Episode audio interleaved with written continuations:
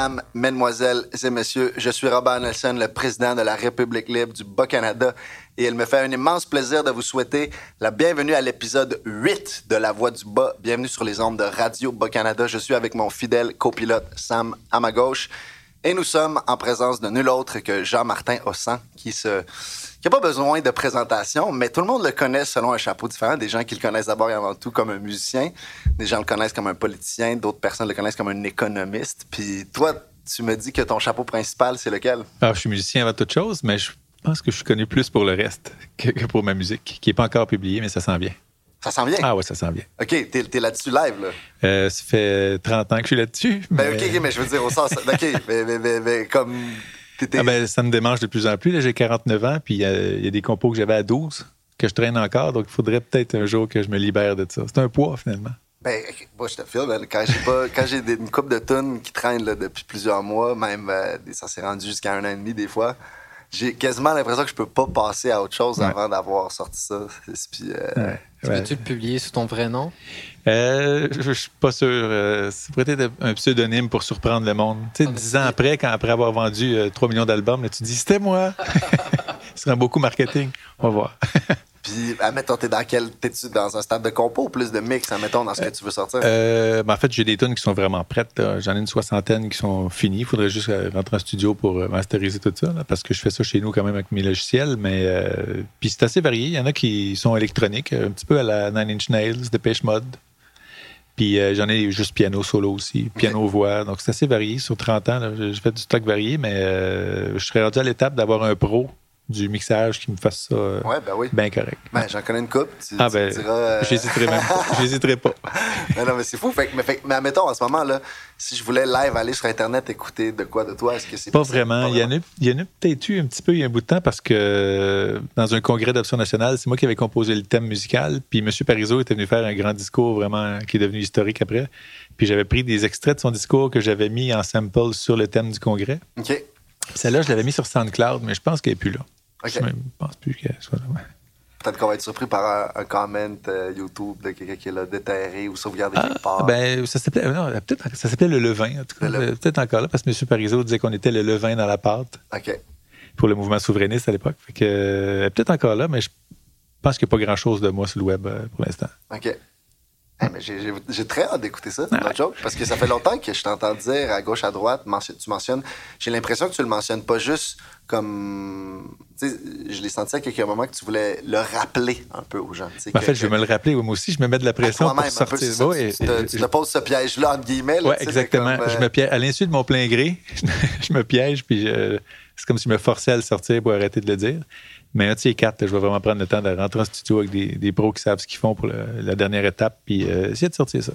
C'est rendu simple, en fait, de sortir quelque chose sur iTunes. Tu n'as plus besoin d'une grosse maison. Puis, euh, ben oui, ça aide évidemment pour le marketing, mais, mais pour sortir tes tunes, ça se fait bien.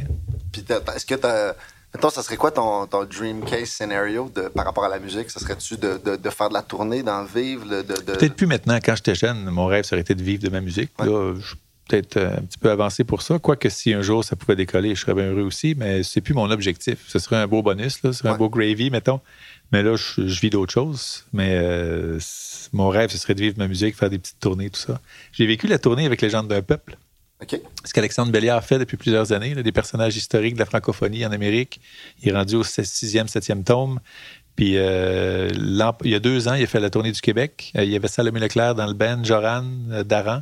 Puis Alexandre, évidemment, puis c'était moi le pianiste dans la tournée. Ah fait que j'ai vécu un petit peu la vie de tournée que j'ai adoré aussi avec des musiciens super tripants aussi. Fait que ça, c'est une vie que j'aimerais bien. Puis franchement, euh, j'ai fait, fait, une coupe de show bénéfices aussi, euh, soit comme organisateur ou comme musicien. Puis euh, l'ambiance dans l'âge est tout le temps super tripante. Le monde de la musique, je, les trouve toutes fins, je trouve toutes gentilles. Il y en a sûrement une coupe qui s'aime pas, là, comme dans toutes. Mais ceux que j'ai croisés, moi, ils étaient tous cool. Fait que j'ai été chanceux, peut-être. Qu'est-ce qui s'est passé que tu n'as pas poursuivi cette carrière-là? C'était un manque de roubignol, je pense, à l'âge de, à l'âge de, rentrer au cégep. J'aurais dû aller en musique. J'ai fait du piano euh, pas mal tout mon primaire, mon secondaire. J'allais chez les religieuses à Nicolette, d'où je viens. Puis euh, c'est une école de musique. Fait que rendu au cégep, au lieu d'aller en musique, je me disais que si c'était pas moi le 1 sur un million qui perçait, je serais prof de musique, ce qui m'intéressait moins.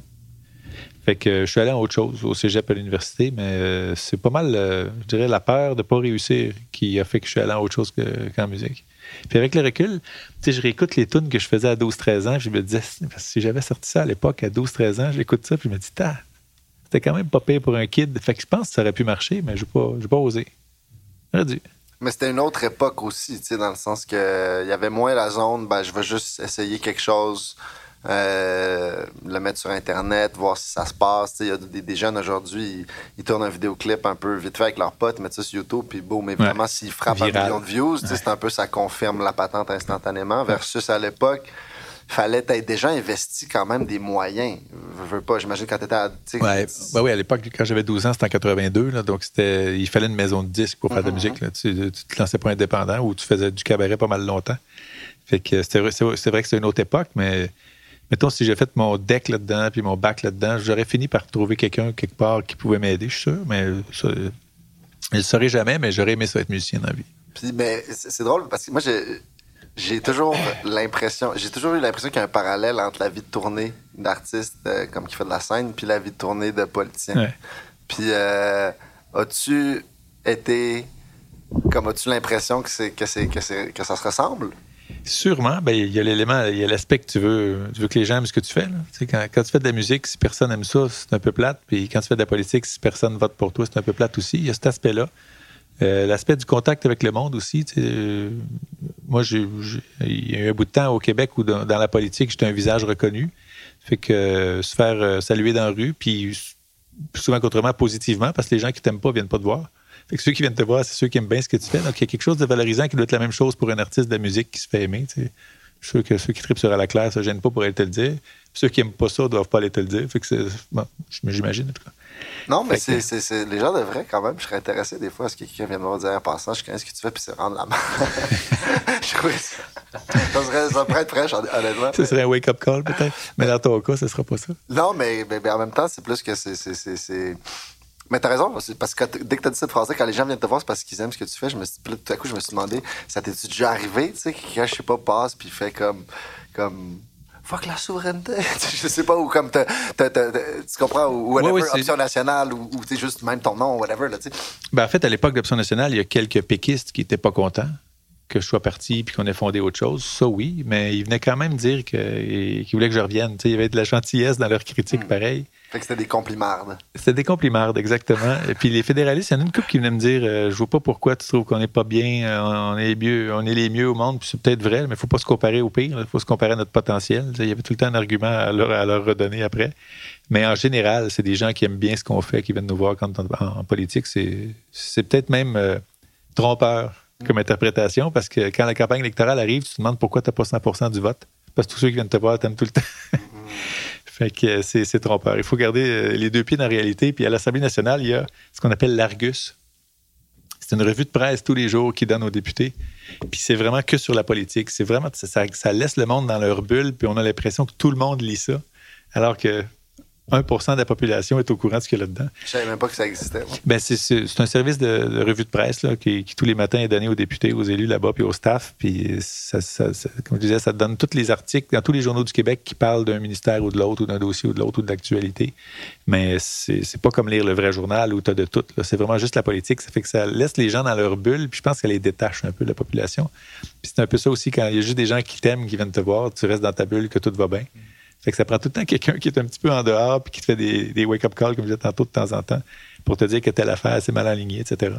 Mais en même temps, j'imagine aussi que les dynamiques, par exemple, des réseaux sociaux créent la dynamique inverse où t'entends que les gens qui te critiquent. Ça, oui. Ça, les, les gens qui t'aiment viennent te voir, mais ceux qui ne t'aiment pas restent dans l'anonymat. Il y a comme une, surabondance de ce genre de commentaires-là. Ça, c'est vrai. Quand ça se met à déraper sur une page, là, euh, en, fait, c'est là que toute ma à barrer du monde. Moi, j'avais aucune honte de barrer ceux qui venaient juste dire des niaiseries. Quoi qu'on fasse, quoi qu'on dise, ils venaient, ils venaient dire des niaiseries. que, surtout quand il s'appelle euh, Othello44, puis que c'est anonyme. Moi, j'avais. Moi, dès qu'un compte Twitter ou Facebook est anonyme, je le barre. Quelqu'un qui n'a pas le courage de, se nommer quand il fait ses commentaires, ça ne m'intéresse pas. Fait que comment, en tant que politicien, tu peux prendre un pouls exact de l'opinion publique? Ça, le porte-à-porte, euh, c'est assez dur à battre. Parce que dans le porte-à-porte, ceux qui t'aiment pas, ils sont polis quand même. Moi, j'ai jamais eu de gens impolis dans du porte-à-porte, mais il y en a qui disent qu'ils vont voter pour tel autre, puis donner raison. Donc, c'est ça, le, pouls de la population, c'est vraiment d'en voir le monde directement. C'est pas les médias sociaux, puis c'est pas les journaux non plus, c'est vraiment d'en voir le monde chez eux. Y a-tu quelqu'un qui t'a déjà comme proposé de rentrer, chiller, puis de le convaincre, chantier? Très souvent. Ouais. Ah oui. Euh. Puis comme, non, mais tu sais, je parle pas comme 5 minutes, 10 minutes, on reste sur le seuil de la porte. Mais moi, c'était mon défaut. J'étais pourri en porte-à-porte, que je restais une heure partout. fait ton, ton rendement au bâton était peut-être comme bon en, ultime, genre 3 en 3, mais t'en as juste fait 3. Ben, c'est quand t'as 40 000 électeurs à voir dans la campagne, il faut que tu es censé dire bonjour 2-3 minutes, puis tu passes à l'autre. Puis quand tu restes une heure, ben, t'en vois 5 dans la soirée au lieu d'en avoir vu 50. Fait que c'était pas. C'était le fun. Puis c'est le contact humain est le fun, mais il faut aussi être efficace dans le porte-à-porte si tu veux voir le plus de monde possible. Puis est-ce que comme parce qu'en ce moment, pour ceux qui peut-être ne sont pas au courant, toi, en ce moment, tu n'es plus, plus ni dans la politique. Puis là, en ce moment, tu n'es pas non plus comme dans la musique. Tu es dans le jeu vidéo. En fait, en fait euh, là, je suis, je suis, économiste. En fait, je suis revenu à ma formation de base d'économiste, puis je prends des mandats. Puis euh, mon mandat principal, c'est euh, à la Guilde des développeurs de jeux vidéo du Québec. Ça, c'est l'Association des studios de jeux vidéo dont le siège social est au Québec. Donc, euh, il y en a à peu près 200 au Québec, un petit peu plus que 200, puis il y en a déjà 175 qui sont membres de la Guilde, qui est encore assez jeune comme association. Puis à terme, je pense qu'ils vont tous y être parce que c'est une coopérative, puis il n'y a pas vraiment de, il y a pas de barrière financière, c'est 150 pièces de part sociale à vie. Fait que c'est pas, pas un argument le prix pour pas y être. Donc à terme, je pense que tous les studios québécois vont être membres de la Guilde. Puis c'est en fait, en fait, euh, déjà à ce jour la plus grande association au monde dans le domaine du jeu vidéo. Donc, euh, c'est québécois, c'est une belle fierté. Fait que là, ça, c'est mon, mandat principal à la direction générale de ça. Puis j'ai quelques petites autres affaires à gauche et à droite, là, comme économiste. Mais c'est pas mal ça qui m'occupe ces temps-ci. Puis par rapport à ça, je t'ai posé la question tantôt quand tu m'as dit ça. J'ai tout de suite pensé à si la guilde, en fait, avait joué un, rôle similaire à la guilde des, musiciens ou des choses comme ça. C'est le même nom, mais c'est pas, pas exactement pareil. La guilde, en fait, la guilde des jeux vidéo où je suis, c'est pour mutualiser des services pour les studios, pour les aider à développer leurs jeux. Donc, euh, qu'eux se concentrent sur leur créativité et leur design de jeu. Et que tout ce qui est tenue de livre, contrat légal, euh, ressources humaines, euh, crédit d'impôt, toutes ces choses-là, on les aide là-dedans. Ça accélère l'entreprise, finalement. Ça accélère la création ou la solidification d'entreprise. Puis on organise des événements internationaux aussi les deux grands shows, si je peux dire, en jeux vidéo à Montréal, les deux grands shows internationaux, c'est le Mega et le Migs. Puis cette année, le Mega Mix va être organisé conjointement par la Guilde, par, nous autres. Donc, euh, ça va sûrement devenir un incontournable du circuit mondial. Il y a des grandes conférences à, LA, au Japon, un peu partout. Puis on veut inscrire Montréal clairement sur cette, euh, sur cette map-là des, événements incontournables. Puis je pense qu'avec le Mega Mix, on va y arriver assez bien. OK, c'est cool ça. Oui, ouais, c'est très cool. Qu'est-ce que Qu'est-ce qui t'appelle dans ce mandat-là? Parce que j'imagine, avec ton CV, avec ton passé, tu aurais pu prendre les, portes tournantes de plein d'autres industries. Oui, oui. Pourquoi celle-là? Mais en fait, euh, il y a plein de raisons qui m'ont amené à Guild. Premièrement, le fait que ce soit une coopérative, ça m'a pas mal plu, ça, parce que moi, j'ai passé trois ans au chantier de l'économie sociale, qui est l'espèce d'entité euh, qui, par la loi, est un interlocuteur du gouvernement dans, le domaine de l'entrepreneuriat collectif. Donc, tout ce qui est coop et OBNL, mais business, c'est pas du communautaire, tout ce qui est entreprise collective le chantier supervise ces choses-là ou, euh, fait la promotion de ça. Et euh, j'ai passé trois ans là, donc ça m'a vraiment donné le goût de l'entrepreneuriat collectif. Puis quand un projet peut naître, le fait de le faire en coop ou en OBNL, ça crée les mêmes jobs puis la même richesse, sauf qu'il est mieux réparti après parce que c'est collectif. Il n'y a pas d'actionnaires qui peuvent concentrer la richesse. Donc, euh, le fait que, les, producteurs de jeux vidéo au Québec se soient unis dans une coopérative, j'ai trouvé ça pas mal cool. Puis j'étais au chantier à l'époque, puis j'étais à la fondation de la Guilde aussi, j'avais assisté à la fondation. Puis aussi le fait que je suis un gamer moi-même. Donc j'aime bien les jeux vidéo. J'en ai jamais fait moi-même, mais je, jouais pas mal avant d'avoir, des enfants. Quand j'avais du temps, j'étais un gamer euh, nocturne. Je passais pas mal de nuits là-dessus. Comme je disais souvent à l'époque, j'ai libéré Paris et Berlin pas mal souvent à moi tout seul. Léo Major, c'est une, histoire du Québec connue, mais franchement, il aurait dû me voir sur, une plateforme. Ben, c'était ça, j'allais te poser la question, c'est quoi les genres de jeux auxquels tu jouais? J'ai joué pas mal à des jeux de guerre mondiale. Donc, euh, Call of Duty, Medal of Honor. shooter? Oui, c'est ça. C'est... J'adorais ce genre de jeu-là. C'est le général de guerre en toi qui... Euh, euh, non, peut-être non, parce que je suis vraiment pacifiste. Moi, je suis loin d'être guerrier, mais j'adorais le, petit stress que ça amenait, puis de repartir où je t'ai rendu le lendemain. Puis, puis c'est des jeux qui, dans les campagnes que tu fais à l'écran, c'était réaliste. C'était les, mêmes paysages, puis les mêmes étapes que, que la vraie campagne de l'époque, la campagne militaire, j'entends.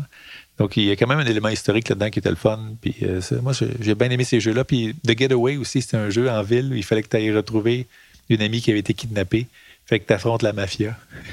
Ça me dit quelque chose, ça. Je pense ça, me dit ça se passait dans les rues de Londres. Puis, je vivais à Londres à l'époque, c'est en 2003, 2004, 2005. Puis, euh, c'était vraiment Londres, les mêmes circuits. Ça fait que je me promenais en auto dans Londres, je, passais devant chez nous. Tu, reconnaissais tous les, spots que tu aimais. C'est des jeux assez réalistes que j'aimais jouer à l'époque.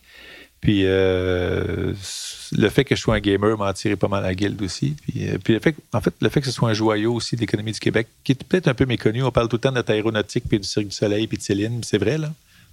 Mais le fait que le Québec soit une des plaques tournantes du jeu vidéo dans le monde, c'est moins connu par les Québécois. Puis j'aimerais ça contribuer à faire mieux connaître ça, parce que c'est une belle fierté.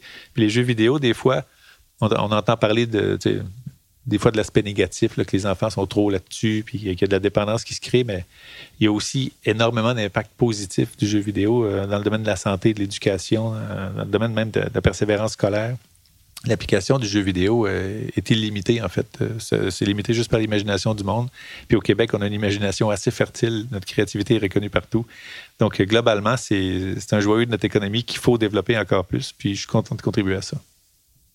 Puis est-ce que tu vois comme ce que tu fais présentement dans le jeu vidéo comme une continuité, par exemple, de, de ce que tu as fait en politique ou pour toi? Parce que quelqu'un pourrait se dire, OK, c'est un revirement, même si tu spécifies évidemment tu as un rôle d'économiste au sein de ça, mais est-ce que tu le vois, toi, comme un revirement de situation? Pour toi, c'est comme les différents rôles que tu as eu au cours des dernières années. C'est-tu, toi, tu le vis-tu comme toujours, comme, non, comme en train de te diriger dans, même, dans, dans, même, dans le même sens, dans la même direction? Il y a un fil conducteur là-dedans, c'était toujours de faire la promotion du Québec ou de ce qui va bien au Québec ou de, de ce que le Québec fait bien. quand j'étais au chantier de l'économie sociale, l'entrepreneuriat collectif, c'est une des forces mondiales au Québec. On est la référence mondiale là-dedans. J'étais fier d'être là. Quand j'étais en politique, évidemment, j'essaie de, rendre fiers les Québécois puis de leur faire, euh, leur faire penser et croire euh, sincèrement qu'on serait mieux de s'occuper de nos affaires. Puis je pense que c'est un dossier qui n'est pas fini non plus. Moi, je pense que ça va se faire, la souveraineté, de ces quatre. Puis dans le jeu vidéo, c'est pareil. C'est une de nos grandes forces. C'est pas nécessairement connu de tous, comme je le disais tantôt. Puis euh, il y a encore beaucoup de potentiel, même si on est très développé là-dedans, on a un potentiel d'aller encore plus loin puis de devenir le numéro un mondial là-dedans. Puis si euh, je peux contribuer à travers la guilde à faire ça, ben tant mieux. Parce que c'est. Premièrement, c'est des jobs d'avenir. C'est très technologique, très créatif. Puis comme je disais tantôt, outre l'aspect euh, divertissement du jeu vidéo, il y a plein d'aspects d'impact social positif qui peuvent se faire. Euh, que ce soit pour euh, des exercices des yeux, faire bouger la balle dans le même sens pour un enfant qui doit corriger un problème de, vision, qui, doit faire des exercices. Donc, il y a plein d'applications. Euh, puis dans le domaine de l'éducation aussi, par exemple pour des travailleurs sectoriels, pour des personnes âgées, tous ceux qui développent des applications sur le, téléphone, souvent c'est les mêmes programmeurs qui sont dans les studios de jeux vidéo. Donc c'est une industrie qui est vraiment un avenir incroyable, surtout avec l'intelligence artificielle qui embarque là-dedans, réalité virtuelle, réalité augmentée. Moi, je, suis extrêmement, en finance, on dirait bullish, donc très optimiste sur le, secteur du jeu vidéo au Québec. Puis, le, modèle de la guilde, tu penses-tu que c'est un modèle qui peut se diffuser à d'autres secteurs de l'économie? Parce que la mutualisation de services, je vois que c'est pertinent dans le cas où c'est des petits entrepreneurs, euh, des indépendants qui n'ont pas nécessairement à l'interne les ressources, euh, puis ils veulent les déléguer. Mais dans quel autre euh, secteur de l'économie tu verrais ça? En fait, dans n'importe quel secteur. Puis comme je disais, le Québec est déjà un leader mondial là-dedans. Il y a 11 000 entreprises collectives au Québec. Là. Coop et OBNL réunis, à peu près 11 000 business. Là, puis là que j'exclus le communautaire. Il y a beaucoup d'OBNL actifs dans le communautaire. L'économie sociale ou l'entrepreneur collectif, il faut qu'il y ait une activité marchande. C'est des business. S'ils font pas assez de revenus, ils ferment comme n'importe quelle entreprise. Donc, il y, en a, il y en a 11 000, c'est 240 000 personnes, je pense, qui travaillent là-dedans. C'est dans tous les secteurs. C'est en chiffre d'affaires, c'est 48 milliards au Québec. C'est trois, quatre fois l'aéronautique, l'entrepreneur collectif. C'est immense. Donc, dans à peu près tous les secteurs, tu peux trouver une coop ou un, OBNL qui a mutualisé des services pour des entrepreneurs. Ce que tu dis, c'est tout à fait pertinent. Par exemple, c'est vrai que, par exemple, dans le jeu vidéo, un gros comme Ubisoft a tous ses services à l'interne. Il y a ses avocats, il y a ses RH et tout ça. Donc, un studio comme Ubisoft aurait moins besoin de services offerts par la guilde. Mais néanmoins, il y, a, des studios qui n'utilisent pas, utilisent pas ou utiliseront pas tous les services de la guilde, qui sont quand même membres pour l'idée, le concept de se regrouper dans l'industrie en coop. Euh, même les studios qui n'ont pas nécessairement besoin des services de la guilde, il y en a beaucoup qui sont enthousiastes d'appuyer ça en achetant une part sociale euh, de la guilde. Donc, c'est un projet qui, en soi, euh, attire la, faveur et la sympathie des gens du jeu vidéo. Mais tu dis trois, quatre fois l'aéronautique, mais tu sais, c'est pas un secteur d'économie, c'est une structure de propriété. Effectivement. Puis est-ce que c'est quelque chose que tu vois, justement, admettons l'aéronautique, on prend l'exemple, est-ce que tu vois Bombardier se collectiviser, se capacité. Ce serait pas impossible. L'exemple, l'exemple de ça, c'est Mondragon. Je sais pas si ça vous dit quelque chose. C'est la plus grande coopérative En au monde. Espagne. Exactement, dans les Pays-Bas. Ça vient du village de Mondragon, en fait. Mhm. Et euh, c'est un conglomérat industriel qui est plus grand que, que Desjardins ou Bombardier. là. C'est, c'est des centaines de milliers d'employés dans le monde. Puis euh, eux sont en structure coopérative. Donc, c'est possible. Si Bombardier voulait devenir une coop, il n'y a rien qui l'empêche de le faire. Je pas sûr que les actionnaires s'en aillent dans ce sens-là. Mais euh, il n'y a rien qui ne pourrait pas être une coopérative ou un OBNL. La, forme juridique ne change en rien la capacité de mener les activités que l'entreprise fait. C'est vraiment juste une question de forme juridique, justement. Euh, ceci dit, c'est vrai que dans les géants mondiaux, il y a Mondragon, il y a Desjardins. Euh, AgroPure est une coop agricole magique, euh, ma- magistrale, pardon, euh, gigantesque euh, dans le monde. Peut-être magique aussi, je sais pas. Mais euh, les grandes, grandes, grandes entreprises qu'on connaît le plus sont souvent sous forme Inc., puis cotées en bourse. Mais il n'y a rien qui empêche une coop ou un OBNL de devenir international. Comme Mondragon l'a montré, euh, Desjardins est devenu un géant en étant une coop. Il n'y a, rien qui l'a empêché de grandir avec le temps. Mais souvent, une coop ou un OBNL, par contre, n'a pas la mission ou la valeur de devenir gros. Les Inc., souvent, veulent devenir gros pour faire croître les revenus puis donner du rendement à l'actionnaire. Alors qu'une coop, quand sa communauté ou, son groupe est desservi correctement par les services qu'elle veut offrir, son objectif, c'est pas d'aller en Suède ou en Thaïlande euh, le mois d'après, c'est de mieux faire, euh, de mieux rendre les services qu'elle veut rendre à sa collectivité. Donc souvent, c'est parce que c'est pas dans la mission qui reste moyen ou petit, les OBNL ou les coops, mais c'est pas une question de manque de capacité ou de frein à, à cause de la forme juridique, parce que c'est pas dans leur mission tout simplement. Parce que si, je sais pas moi, si, une coop alimentaire voulait devenir un grand joueur mondial, elle pourrait faire des acquisitions comme une Inc. le fait, puis devenir un gros joueur mondial. À une certaine époque, il y avait un problème de financement pour les coops et les OBNL. Parce que quand tu es une Inc., il y a un actionnaire qui peut te dire je te donne un million en échange de 20% de ta compagnie. Ça ne se fait pas dans une coop ou une OBNL parce qu'il n'y a pas d'actionnariat. Ça fait qu'à une époque, il y avait un problème de financement, mais le chantier de l'économie sociale, justement, a euh, créé deux bras financiers les réseaux d'investissement social puis la fiducie qui font des prêts qui peuvent dépasser le million pour aider les coop et les OBNL à se capitaliser. Fait que de plus en plus, il y a des outils qui sont créés pour faire en sorte que les, les chances, si je peux dire, soient exactement les mêmes, qu'on soit collectif, OBNL coop, ou qu'on soit Inc. Fait que euh, moi, je pense que ça aussi, c'est une forme, forme d'avenir de, de business. Puis les jeunes, euh, votre génération, vous autres, ils ont vraiment l'esprit plus collectif que les générations d'avant. Puis la guilde, en tant que coop, il y a 15-20 ans, on n'aurait même pas vu ça. C'est un réflexe des fondateurs, Louis-Félix Cochon, Pascal Nataf, etc., qui, se sont dit on va se faire une coop. Puis ça, c'est vraiment générationnel. Je pense que les, plus vieux, ma génération, puis celle qui nous précède, euh, se serait dit euh, lui, il est dans le même domaine que moi, je vais le manger. Je vais, je vais être plus gros que lui, puis je vais gagner avant lui. Alors que les autres ont pensé à se regrouper, mutualiser des services, puis s'entraider.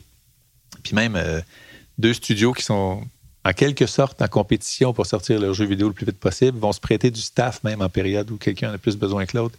Il y a une confrérie assez forte dans le jeu vidéo que je trouve assez magnifique, au Québec en tout cas. Puis même les Américains, euh, justement le président de la Guilde me contait ça, les Américains appellent ça l'effet Montréal. Ils comprennent pas trop comment ça se fait que les gens coopèrent ici quand ils sont un petit peu des concurrents en réalité, alors qu'aux États-Unis, c'est pas mal plus au plus fort la poche.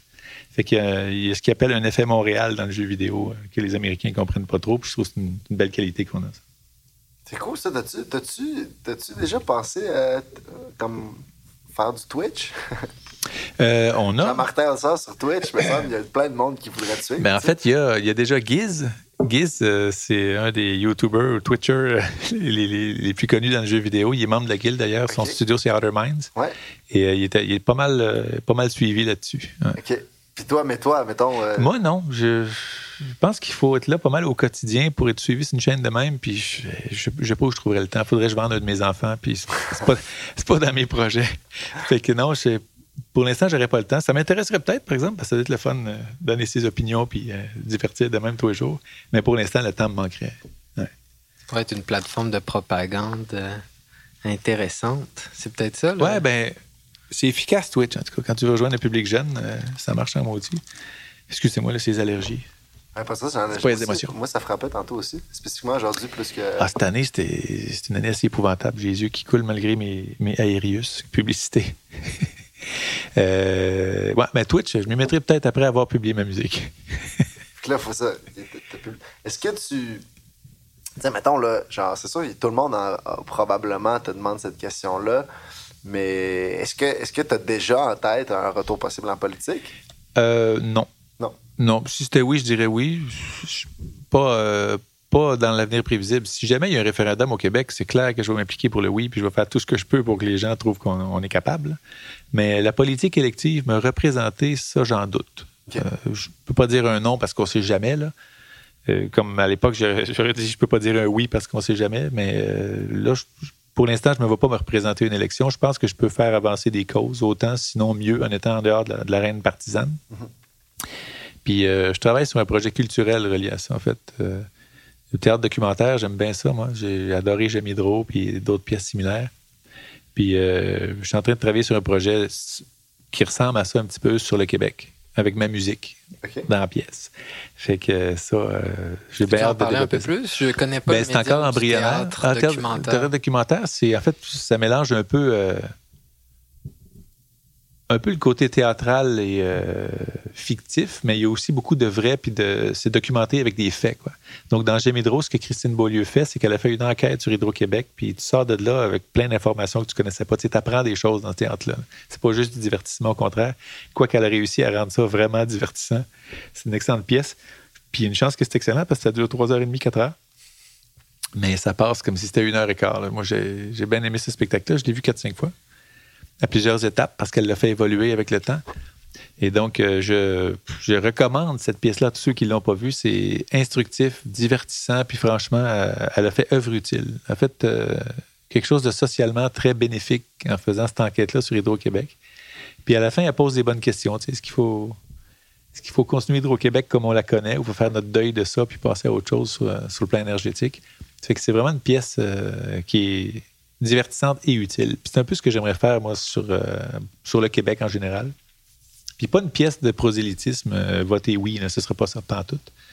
Mais je pense qu'avec des faits, puis euh, des arguments documentés, on peut pratiquement arriver à, la même conclusion qu'on est finalement capable de s'occuper nous-mêmes de nos affaires, comme, comme tous les pays qui sont vraiment plus petits que nous autres, puis qui le font en étant très prospères aussi. Donc, euh, mais pour revenir à ta question, je pense pas me représenter un jour, mais on sait jamais ce qui peut arriver, évidemment. Il y a plein du monde qui ont dit non puis qui sont revenus, puis il y a du monde qui ont dit oui puis qui sont jamais revenus. fait que tout, peut bouger. Mais pour l'instant, je pense. Je pense que ce serait pas une bonne idée pour moi. Puis je veux pas être. Euh, je veux pas décourager ceux qui veulent aller en politique, là.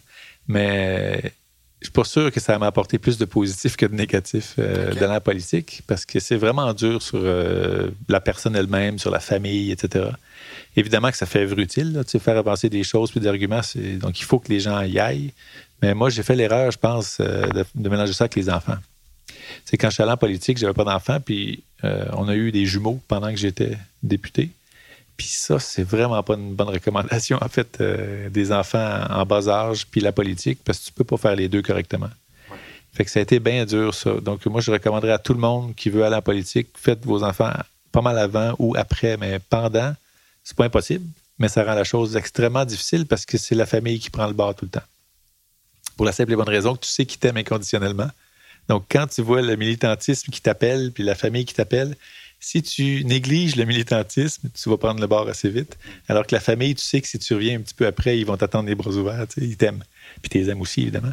Mais euh, c'est ça. C'est malheureusement, naturellement, la famille qui écope quand tu dois choisir entre la politique et la famille. Puis c'est pas parce que tu es méchant, c'est parce que c'est naturel de le faire de même quand tu t'es retiré de, la politique en, 2013. En 2013, est-ce que c'était principalement. C'était pour les enfants. oui, c'était pour la famille parce qu'il y avait deux ans quand, quand je me suis retiré d'Option nationale. ça a été fondé en fin 2011, on peut dire début 2012, Option nationale, réellement. Puis euh, en juin 2013, euh, écoute, j'ai pas mal tout raté du début de mes enfants. Premier mot, premier pas. Euh, j'étais pas là, j'étais à Chibougamau ou au Saguenay ou à Gatineau en train de construire le parti. Je me promenais sans arrêt. Fait que ça a été dur, ça. Puis, un tu te rends compte de, ce que ça impose euh, à ta blonde aussi, qui avait une job à temps plein, mais qui était pogné monoparental avec des jumeaux, parce qu'on a eu des jumeaux. Un gars et une fille. Fait que, oui, c'est vraiment pour des raisons familiales que j'ai pris une pause, puis ça m'a brisé le cœur parce qu'il y a quelque chose qui se passait avec Option nationale quand même. Là, en, en quelques mois, on avait 8000 membres. On a eu 83 000 votes à l'élection en quelques mois. C'était assez phénoménal comme progression. Ah les partis, les nouveaux partis récents n'ont pas fait ça en, quelques mois. Fait qu'il se passait quelque chose. Puis euh, les membres euh, d'Option nationale étaient du monde vraiment tripant. Très majoritairement jeunes. euh, souvent des leaders dans leur domaine, soit, soit très scolarisés ou entrepreneurs déjà reconnus dans leur domaine. Donc, c'était vraiment c'était du membership très porteur. C'était pas juste des gens qui voulaient nous appuyer philosophiquement puis qui achetaient une carte. C'était des gens qui s'impliquaient puis qui étaient actifs. Donc, il se passait quelque chose. Donc, ça m'a doublement brisé le cœur de partir à ce timing-là parce que j'étais quand même le seul député de la bannière puis le seul visage connu. fait que c'est sûr que ça donnait un petit, ça a mis un petit frein à la progression du parti. Mais euh, il y avait des, raisons familiales trop fortes. Euh, c'était pas, c'était pas conjugable en fait les deux en même temps. Puis revenir dans Option nationale par la suite, est-ce que c'est quelque chose qui était dans tes plans initialement? Ben, Option nationale n'existait plus. En fait, je me suis représenté en 2018, aux dernières élections, avec le Parti québécois, mais Option nationale avait déjà été fusionnée avec QS. Puis moi, QS, j'ai une grande affinité d'esprit avec eux. Il y a bien des idées de QS que j'aime beaucoup, mais euh, il y a aussi des méthodes et des, je dirais, des, positions un petit peu trop euh, sans aucun compromis qui me ressemblaient moins. Donc, euh, je ne me voyais pas militer avec QS, que j'aime beaucoup par ailleurs. J'ai beaucoup d'amis à QS, mais je ne me vois pas me présenter pour QS. Mhm. Mais qu'est-ce qui s'est passé? C'est en 2018, tu es retourné en politique, puis là, en 2019, tu dis que tu ne retourneras pas. Oui, ben en 2018, mes enfants avaient, ils étaient rendus à 8 ans, donc ça ne rendait pas la chose plus simple, mais ils comprenaient un peu plus euh, pourquoi je n'étais pas là. Puis même, il, y a même une petite espèce de fierté que papa soit sur un poteau. Fait que ça, c'est différent un peu. Il est à euh, l'école aussi, évidemment. Oui, c'est ça. Quand les enfants rentrent à l'école, il y a une petite autonomie de plus, puis une petite maturité de plus qui rentre. Mais en 2018, en fait, euh, ça me tentait de redonner un, coup d'épaule à la roue. Euh, ça n'a pas marché, même dans un comté aussi, aussi fort pour le Parti québécois que Pointe-aux-Trembles, c'est la coalition Avenir Québec qui a gagné. Moi, je savais que le PQ s'en allait dans une situation très difficile puis qu'il mangerait peut-être une volée. Ça, je le voyais venir mais qu'il y aurait juste 10 députés puis que Pointe-aux-Trembles ne serait pas d'indice, ça, ça m'a surpris un peu quand même. En fait, j'aurais peut-être été le, 12-13e. Ils donné une circonscription cadeau, dans le fond. Euh, non, pas cadeau. J'ai dû faire une investiture pour être candidat. Ouais. On était deux, donc c'était tout sauf un cadeau. D'habitude, un cadeau, euh, tu n'as pas d'opposition. Là, j'ai vraiment gagné mon comté euh, en investiture. Puis, par la suite, en fait, les sondages étaient serrés quand même moi, j'étais confiant qu'on gagnerait, mais c'était pas, euh, c'était plus un show-in comme euh, historiquement. historiquement, euh, Nicole Léger avait 50-60% du vote. C'était vraiment un château fort. Là, les sondages étaient pas mal plus serrés parce que Pointe-aux-Trembles, c'est presque le prolongement de Repentigny puis tout ça qui est vraiment le Kakistan, la capitale de la CAQ. Fait que Pointe-aux-Trembles, c'est un petit peu la banlieue sur l'île avec un profil similaire au comté où la CAQ était très forte. Fait que c'était risqué, mais moi, j'avais confiance qu'on gagnerait. Puis finalement, on a fini 5-6% en arrière. Penses-tu que tu t'es fait éclabousser par le backlash un peu de la descente du PQ? Que si toi, en tant que QS, tu aurais pu continuer la vague orange sur l'île? Hmm, pas dans Pointe-aux-Trembles. Non. Le profil sociodémographique n'est pas tellement QS dans Pointe-aux-Trembles. Par contre, QS a fait son meilleur score historique. Ils ont fait à peu près 15% alors que c'est du 6-7 normalement, je pense. Donc, QS a doublé son score. Mais de là à gagner le comté, je pense pas que c'était prenable pour QS euh, Pointe-aux-Trembles. Puis moi, je serais pas allé avec un parti juste pour gagner le comté, parce que sinon, j'aurais demandé euh, Westmount-Saint-Louis au Parti libéral. Mais euh, non, quand je suis revenu en 2018, le seul véhicule pour moi qui était naturel, c'est celui qui était fondé pour faire la souveraineté. Ça demeurait encore le PQ à l'époque parce qu'Owen n'était plus là. Donc, c'était naturel pour moi de revenir à cette famille-là qui, historiquement, était ma famille politique naturelle quand même. Parti québécois, plutôt social-démocrate, progressiste, euh, puis, souverainiste. Donc, c'est à ça que je m'identifiais le plus. Puis quand tu dis tantôt, comme que selon toi, ça va se faire, que c'est plus une question de temps par rapport à la souveraineté, euh, vois-tu encore, à ce stade-ci, en 2019, après l'élection de l'année passée, le PQ comme le véhicule naturel pour ça? Puis L'autre partie de ma question, ce serait comme, mettons qu'on se, mettons qu'on joue au jeu de la science-fiction un petit peu, le futurologue. Euh, quand tu dis, je suis pas mal certain que ça va se passer, tu sais, entre ce moment-là puis là, qu'est-ce ça serait quoi les, les, si jamais c'était pour ça, ce serait quoi le, qu'est-ce qui c'est quoi le déroulement des événements, tu sais? Ben là, le mouvement est un petit peu en retraite stratégique, je dirais. Là, pas... On dirait que l'ère du temps où le où l'époque est pas très pas très favorable à la cause souverainiste. Les arguments sont, les mêmes, puis les raisons d'être souverain sont les mêmes. Euh, ça ne change pas, c'est intemporel. Tous les pays qui sont déjà souverains, ils se disent plus que ça vaut plus la peine, puis ils veulent pas fusionner avec le voisin. Ils veulent rester souverains. C'est une valeur euh, inestimable pour n'importe quelle nation, n'importe quel pays. Mais en ce moment, je te dirais qu'il faut reconstruire le mouvement, c'est clair. C'est ce que j'aurais aimé contribuer à faire, en fait, si j'avais été dans les quelques élus du PQ, avec les quelques élus de QS qui sont, qui sont souverainistes aussi.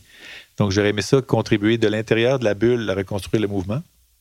Ça se fait de l'extérieur de la bulle aussi, contribuer à ça, mais c'est beaucoup plus difficile parce que tout ce que tu reçois, c'est du deuxième degré. Tu n'es pas dans la bulle, il faut que les gens t'informent, il faut, que tu cours après l'information aussi.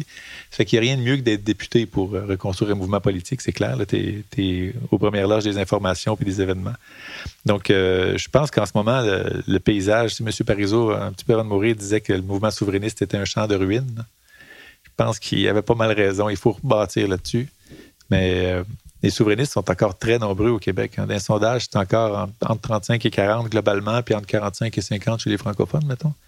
Donc, euh, il y a du travail à faire encore pour faire monter ça une bonne majorité solide. Moi, 50 plus 1, ça me fatigue un peu. C'est une bonne majorité qui dirait oui, ce serait pas mal plus le fun.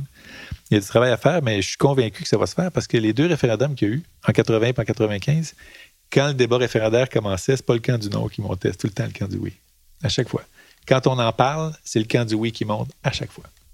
Fait que je pense qu'il faut, faut juste faire en sorte que tout le monde entende les arguments des deux côtés pour que ce soit fair. Il ne faut pas juste leur dire les arguments pour le oui, puis après ça, tu fermes la télé. Il faut qu'ils entendent les deux barres. Mais quand ça, ça se passe, c'est le camp du oui qui monte. il est passé de, 20-30 à 40 avec l'évêque, puis il est passé de 40 à presque 50 avec Parizeau Bouchard. Moi, je suis convaincu qu'un jour, ça va se faire, puis pour les bonnes raisons. Pas contre le Canada, pas pour uh-huh. se refermer sur nous-mêmes, pour les bonnes raisons. pour les simples bonnes raisons que ce serait bon pour le Québec, on serait plus prospère si on était souverain. Ce serait bon pour la planète, je pense. Parce que si le Québec était souverain, tout l'argent qu'on envoie actuellement dans les énergies fossiles dans l'Ouest, de nos impôts, on les mettrait dans nos énergies à nous, qui sont des énergies vertes, renouvelables. il y a Hydro-Québec, évidemment, mais il y a l'éolien, euh, la géothermie, le biomasse, tout ça. Et euh, on pourrait exporter ces technologies-là qu'on développerait à coût de milliards d'investissements. Puis ça, ça aiderait d'autres pays qui n'ont pas notre capacité de recherche ou de développement qui pourrait aussi être plus vert euh, avec ces énergies-là. Donc, je pense qu'un Québec souverain contribuerait évidemment à la prospérité des Québécois, mais aussi à aider la planète à sortir du pétrin euh, climatique dans lequel on est là, ou au moins freiner les effets, parce qu'il y en a qui disent qu'il est déjà un peu trop tard. Mais euh, on pourrait certainement avoir un impact très positif sur la suite des choses comme pays, qu'on ne peut pas comme province, parce que les crédits d'impôt, les crédits, crédits en termes d'argent, l'impôt qu'on envoie à l'extérieur du Québec est contrôlé par un État pétrolier le Canada, c'est un pays fantastique ou net. Tout le monde voudrait être Canadien sur la planète. Mais il en demeure pas moins que c'est un pétro-État. La structure industrielle du Canada est basée sur le pétrole. Et tant qu'ils en ont, ils vont le développer. Puis si le Québec avait du pétrole, on l'aurait développé aussi. On est quasiment chanceux de ne pas en avoir parce qu'on peut dire, nous, on est vert. Mais euh, le fait d'avoir du pétrole, en fait, tout le monde va le développer. Donc, euh, le Canada est un État pétrolier, puis on envoie des, impôts à cet État-là. Tant qu'on est dans une, euh, dans une fédération, on est une province de cet État-là. Entre autres, c'est juste l'élément environnemental, mais il y a plein d'autres raisons pour lesquelles je pense qu'un jour, les Québécois vont se dire qu'ils sont aussi bien de s'occuper de leurs affaires. Mais crois-tu que c'est le PQ qui m'a mené à ça? Sur le plan du parti comme tel, je ne sais pas qui va faire ça, puis il va falloir que ce soit une union de partis. OK. Je pense pas qu'un parti va réussir la souveraineté, comme je pense pas qu'un parti fédéraliste va convaincre pour de bon euh, tous les Québécois qu'on devrait être Canadiens à vitam aeternam. Puis moi, franchement, la partisanerie, ça n'a jamais été mon fort non plus. Uh-huh. Ben, je, comprends, mais justement, c'est ça ma question. C'est un peu c'est ça que je me pose. Moi aussi, je t'en penser que, que, a mille et une raisons qui peuvent faire en sorte que que le Québec devienne un État souverain, mais n'en demeure pas moins que dans le système politique actuel, il faut qu'il y ait un parti qui, qui, qui, mène la charge. Il faut être élu. Faut être élu. quand on regarde euh, le, le, le planisphère euh, politique actuel, euh, j'ai l'impression que le réflexe classique, en effet, dans, dans, dans les dernières décennies, ça a toujours été de dire que c'était le PQ ou, personne, un peu. Puis moi, l'impression que j'ai, puis je suis pas, je suis pas impliqué en politique de façon active, fait que c'est sûr, je suis pas sur le terrain, mais j'ai l'impression que le PQ dans les dernières années, a moins aidé que contribué là, genre, à, à, une image positive de la souveraineté chez les gens qui sont pas déjà convaincus. Puis c'est ça, c'est ça que je me pose comme question, c'est-à-dire que puis d'une autre part, il y, a Québec solidaire que les gens me disent OK, oui, bien sûr, c'est un parti qui se déclare souverainiste, mais pour multiples raisons, ils seront toujours au mieux un parti d'opposition qui ne prendra pas, par exemple, d'assaut le pouvoir. Fait que là, tu te retrouves dans cette, dans cette espèce de, de, de, de discussion-là, qui est une discussion en effet partisane au final. Mais ça reste que c'est comme Est-ce que c'est parce que les partis sont mal organisés que les raisons que tu nommes, qui sont nombreuses, qui pourraient mener les Québécois à vouloir un État souverain, réussissent pas à prendre vie dans le débat? Ou c'est que tu vois ce que je veux dire? en fait, il y a une chose qui m'a toujours étonné, c'est que quand je parlais de souveraineté sur le plan environnemental ou économique ou légal ou euh, géopolitique, il y a plein de monde qui me disait c'est la première fois qu'on entend ça, alors que j'ai été bien inspiré par Parizeau, Landry, puis les autres qui étaient là, puis Bourgault, bien avant. Donc, on dirait qu'il y a un message qui ne se rend pas aux oreilles de la population en général parce que mes arguments étaient peut-être plus euh, mis au goût du jour parce que l'environnement était moins populaire dans les années 80 que ça l'est en ce moment. Là. Mais quand même, c'était des arguments qui étaient inspirés de ceux qui étaient là avant. Je n'avais rien inventé vraiment.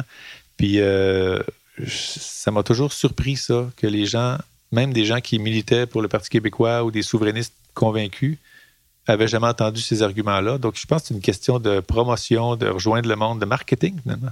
Mais il y a le marketing positif, mais il y a le marketing négatif qu'il faut.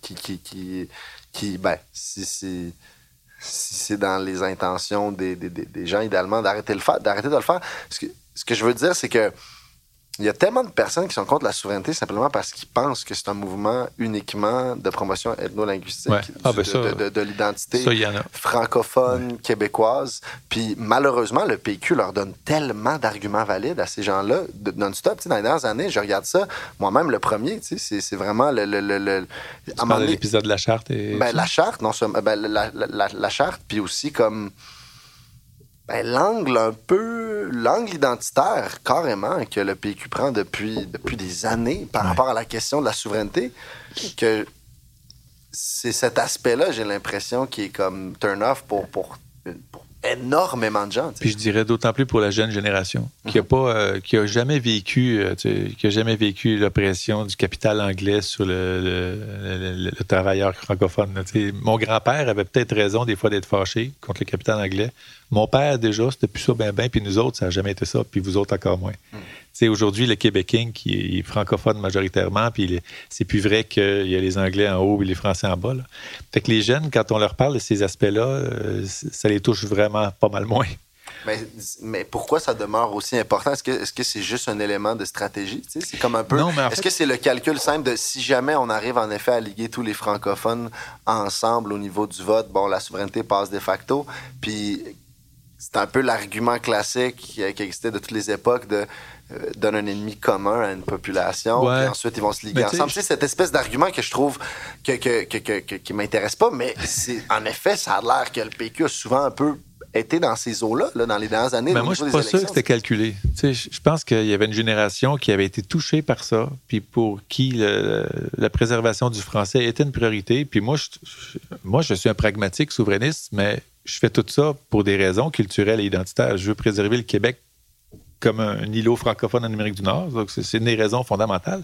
Si on était. Euh, je pense que si on parlait anglais comme le reste du Canada, ici, il n'y aurait jamais eu de velléité souverainiste. Il y a une raison culturelle profonde au fait que ce mouvement-là est éclos quelque part.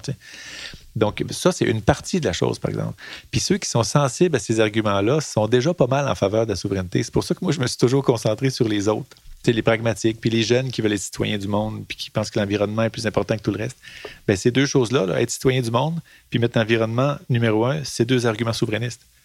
Parce qu'on est une, une espèce de, de grosse masse d'énergie verte dans un État pétrolier. Si on se séparait, on ferait bien mieux nos affaires tout seul.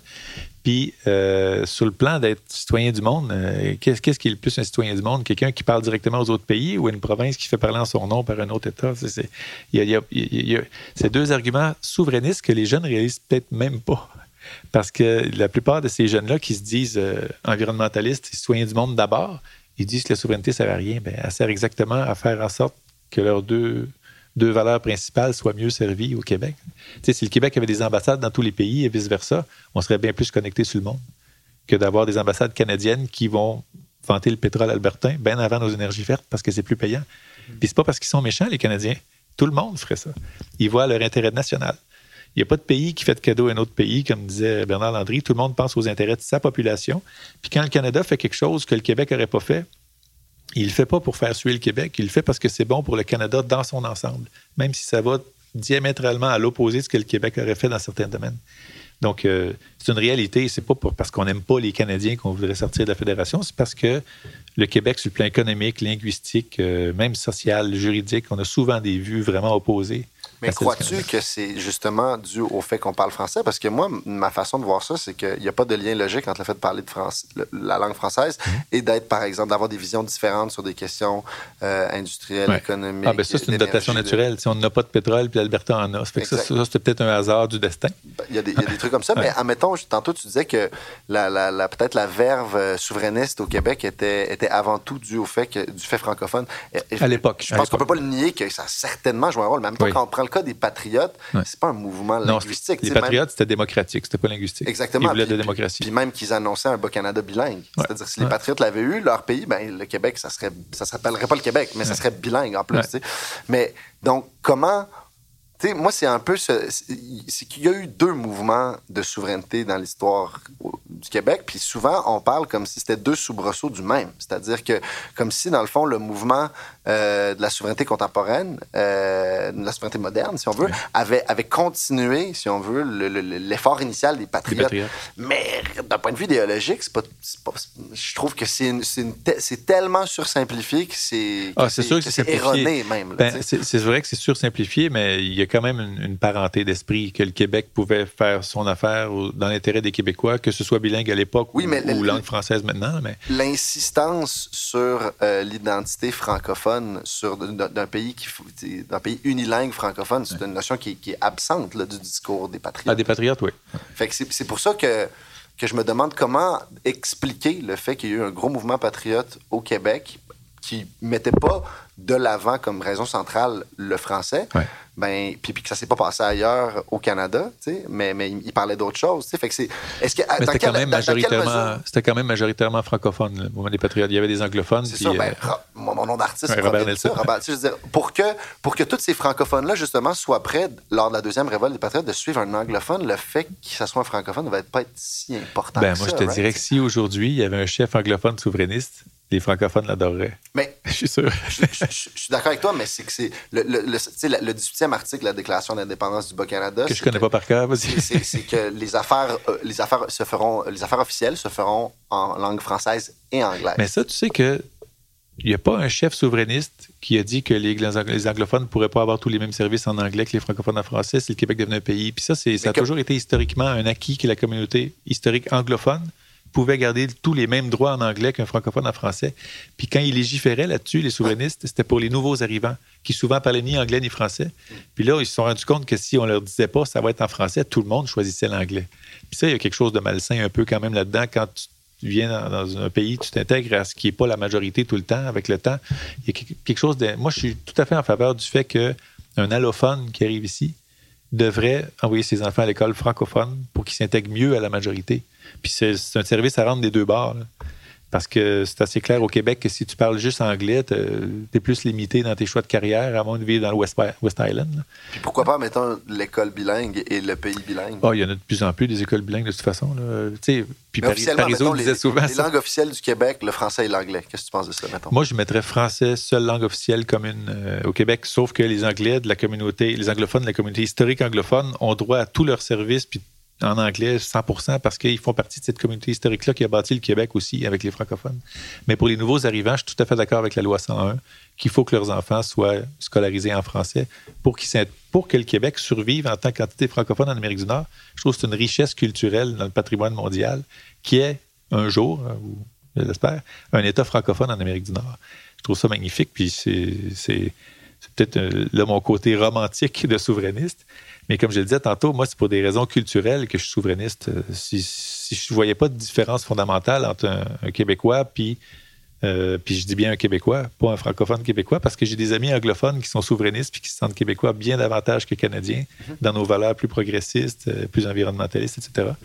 Donc, moi, je pense que c'est des raisons culturelles, mais mathématiquement, c'est les pragmatiques qu'il faut aller chercher, ceux qui se demandent si ça va nous coûter cher, si on va être plus riches, plus pauvres, etc c'est eux autres qu'il faut aller convaincre que oui, ça va bien aller, même si on est un pays puis qu'on n'est plus dans le Canada. Puis on serait les meilleurs voisins du monde. Il n'y aurait pas de.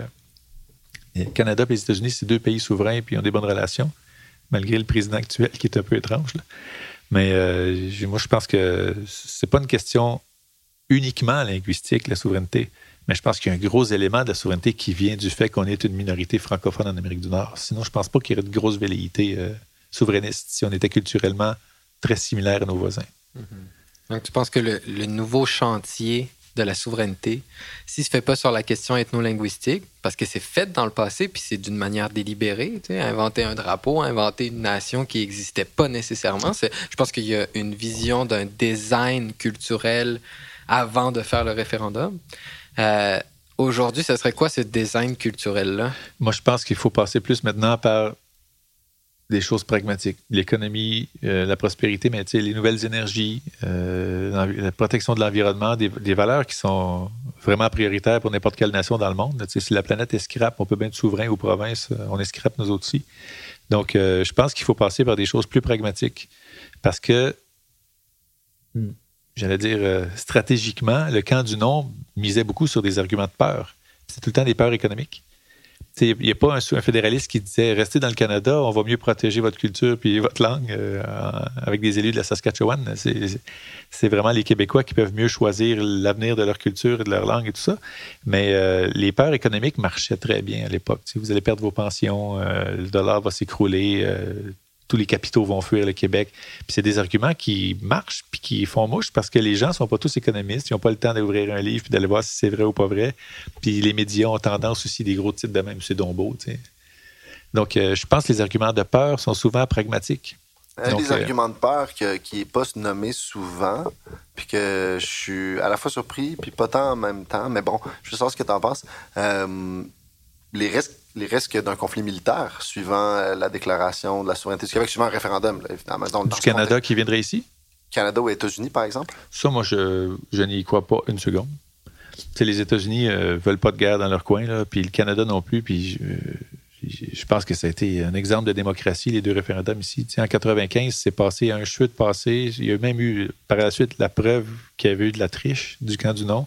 Puis il n'y a il n'y en a pas eu de violence, puis il n'y en a pas eu de désordre social. Je pense qu'on a été un phare de démocratie et de pacifisme pour le, monde dans ces deux exercices-là, puis ce serait la même chose s'il y en avait un troisième. Moi, je ne crois absolument pas que le Canada ferait quelque chose de militaire ou d'agressif envers le Québec. Évidemment, qui argumenterait en disant euh, est-ce que votre taux est valable? Puis la question était bonne de ça, mais je pense que ça serait de façon démocratique et euh, verbale et non, militaire. Je ne vois pas ça arriver. Puis il y a beaucoup de gens qui mentionnent l'Espagne, puis ils donnent l'exemple de la Catalogne. Les Espagnols sont allés leur taper sa tête pour pas qu'ils votent. L'Espagne, c'est autre chose. Quand Franco est mort, le dernier dictateur en Espagne, Franco, j'étais né, moi, quand il est mort. Ça fait pas longtemps que l'Espagne est une démocratie. contrairement au Canada ou au Québec, où ça fait longtemps qu'on a un parlement élu et tout ça. Pas toujours efficace, mais élu.